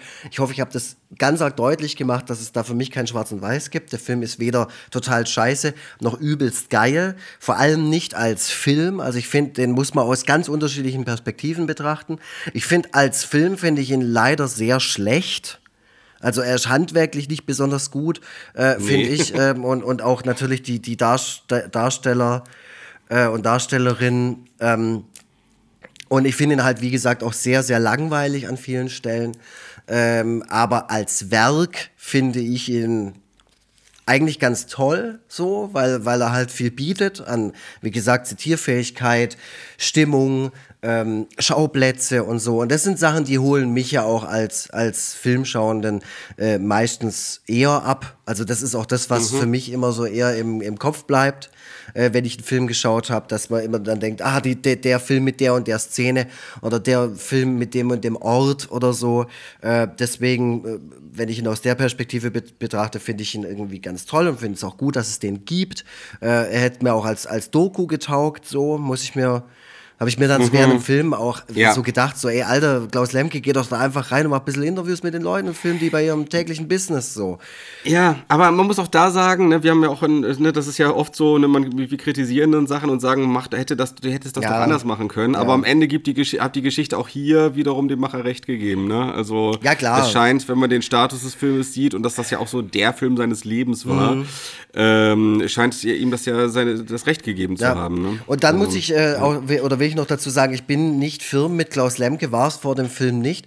Finde ihn trotzdem so total interessant, so als Erscheinung. Ähm, sehr mhm exzentrisch teilweise auch. Äh, da würde ich gerne mehr drüber erfahren. Falls ihr mir irgendwelche Dokus habt oder irgendwelche Stories über den Mann, äh, bitte lasst. Hallo at foreverfreitag.de. Genau, hallo at foreverfreitag.de. Äh, schreibt mir das gerne. Ich finde es sehr faszinierend, so als Typ. Äh, auch das, was er da so an, an Sätzen und so den Leuten, also ich gehe jetzt mal davon aus, dass der den, ähm, den Figuren teilweise Sätze auch in den Mund gelegt hat, nicht alles nur aus der Impro rauskam, sondern dass er auch gesagt hat, hey, sag doch mal was in der und der Richtung und so. Äh, und da gibt es aus dem Film extrem viel zu holen. Wie gesagt, äh, wenn du raus kannst du auch saufen. Super Spruch. Äh, so stehe ich auch voll dahinter. äh, ansonsten schaut euch den Film auf jeden Fall an, wenn ihr, wenn ihr gerne mal was schauen wollt, fernab von dem Zeug, was ihr euch täglich bei Netflix, Amazon oder Disney Plus reinzieht. Äh, gibt's noch in der Mediathek? Gibt's bis Juli noch in der ZDF-Mediathek, äh, weil Klaus Lemke letztes Jahr verstorben ist und das so ein bisschen als, wie, keine Ahnung, als Tribut oder so gab's es da. Ich bin sehr daran interessiert, noch andere Filme von Klaus Lemke kennenzulernen, so, weil ich habe jetzt natürlich ein paar Trailer angeschaut, habe mir ein bisschen was durchgelesen dazu und da scheint es schon äh, einige, ja, interessante Sachen zu geben. Und vielleicht ist da draußen jemand, der oder die unseren Podcast gerne anhört und damit irgendwie äh, schon oft in Berührung gekommen ist oder vielleicht sogar Fan ist von den Werken dieses dieses Herren. Ähm, Iris Berben, melde dich. Bitte. Ja, also was ich jetzt gerade so auch beim Sagen, äh, bei, beim Erzählen sagen muss, ich, mich würde wirklich interessieren, wie eine Frau diesen Film findet eine äh, moderne Frau jetzt. Ja, ja, ich habe da so schon so Ahnungen. Wie, welche Bewertung gibst du dem Film denn? Zweieinhalb. Okay. Aber eben als, äh, ich be bewerte es nicht als Film, sondern als das, was es ist, als ja, ja, ja, Ding klar, halt. muss ja über das Gesamtding. Wir sind ja keine Bewertungsroboter, ne? Wir, wir äh, sind wir nicht? Wir lassen ja alles, wir, wir lassen ja alles Mögliche mit einfließen. Genau. Und bevor der äh, Tobias, ja. ich merke das schon, der ist schon so im Abbindungsmodus, äh, der will jetzt gerade, er holt schon so aus mit seinem Atem. Es gab mal wieder einen Kaffee. Ihr könnt uns, äh, ihr könnt uns supporten bei Kofi. Äh, und zwar geht ihr da auf foreverfreitag.de. Da findet ihr nämlich alle Links zu unserem Podcast, wo ihr den anhören könnt. Und unten ist eine, ein Button mit Unterstützen.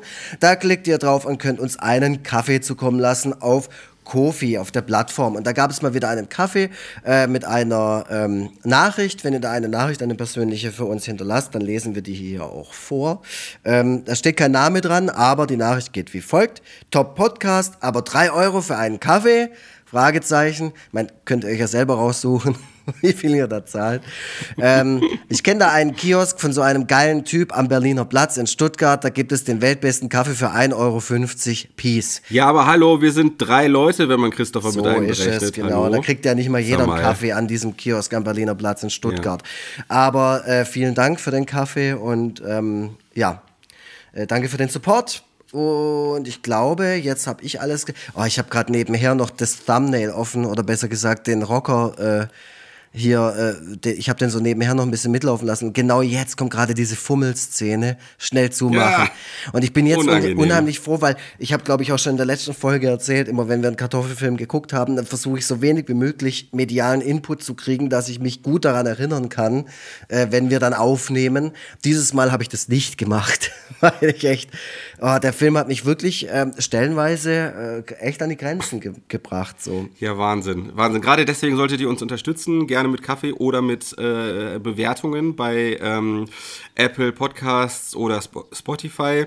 Es ist äh, nicht an mir vorbeigegangen, dass äh, bei Spotify der Zähler ordentlich in die Höhe Echt? geschossen ist. Äh, ja, Was wir heißt nähern uns den? Hunde. Drei oder was? Naja, also be als ich, bevor wir unsere Relaunch hatten, hatten wir so 79 Bewertungen und jetzt haben wir 93. Was? Heiland, Sack. Also das heißt, wir, wir nähern uns, äh, wir nähern uns der Dreistelligkeit. Ja, dann macht Vielleicht macht ihr mal. uns Macht uns mal die 100 voll. Äh, also das war ist zumindest der Stand vor einem Monat. Ähm, wie gesagt, wir produzieren ja mit Vorlauf. Macht uns gerne mal die 100 voll und wenn wir die 100 schon voll haben, macht uns, äh, macht uns noch ähm, die 200 voll. Keine Ja. Ahnung. Und das nächste Mal, wenn es so ein Public Viewing gibt, irgendwo bei euch in der Lieblingskneipe oder irgendwie Outdoor oder sowas von Rocker und ich bin in der Gegend in Hamburg, ich komme vorbei. Ja, geil. Ich finde sowieso, dass du mal nach Hamburg kommen solltest. Ähm, Du kannst mich ja zu deiner dann- Lesebühne einladen, aber nee, machst ja nicht. Ja, mache ich. Werde ich machen. Werde ich Ja, machen. okay, Werd ich okay. machen. Ja, ja, es wird passieren. Es wird passieren. Erstmal gucken, wie die Lesebühne überhaupt wird. Also die letzten Verkaufszahlen, die, wir die ich gehört habe, ei, ei, ei. Echt? Aber, ja, ja. Spre- können besprechen wir im Nachhinein. Ja, ja. Jetzt zu dem, zum jetzigen Zeitpunkt ist die Lesebühne ja auch schon gelaufen und vielleicht hat sich alles in Wohlgefallen aufgelöst. Okay. Mm, äh, äh, schauen wir einfach Drück mal. euch die Daumen. Ich meine, die Ähm, Lesebühne ist ja toll. Das ist ein tolles Line-Up auch, habe ich da. Ja, wenn es sowas regelmäßig gäbe, das wäre natürlich, äh, das wäre natürlich, na, natürlich super. Also wenn es Ne, diese die- Lesebühne so hier in meiner äh, äh, Stadt, in der ich jetzt noch lebe, ich habe ja, das kann ich ja, Ja. jetzt offiziell sagen, ich werde ja dieses Jahr umziehen, ähm, aber noch lebe ich jetzt gerade noch in Stuttgart.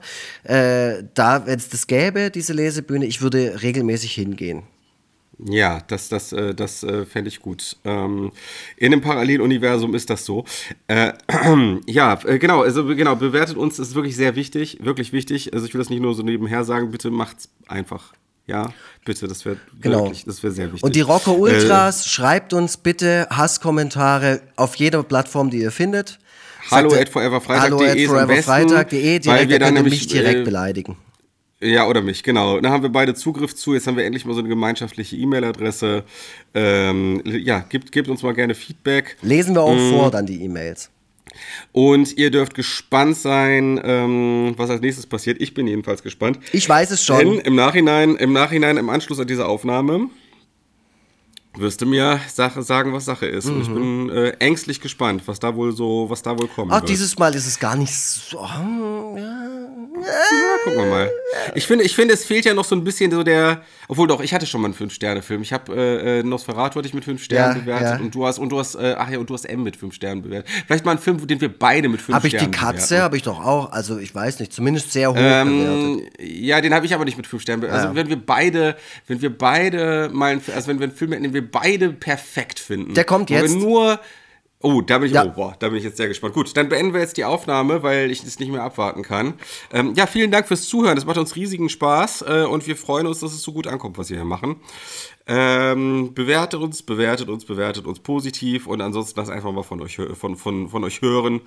Äh, wir freuen uns und wenn es einfach nur eine E-Mail ist, in der steht, äh, in der einfach Moin steht, ähm, das, äh, das, das finde ich, da würde mich auch schon freuen. Moin, moin, sagt Genau. man. Moin, moin. So. Nee, einmal Moin reicht. Nee, nee, nee. Moin, moin.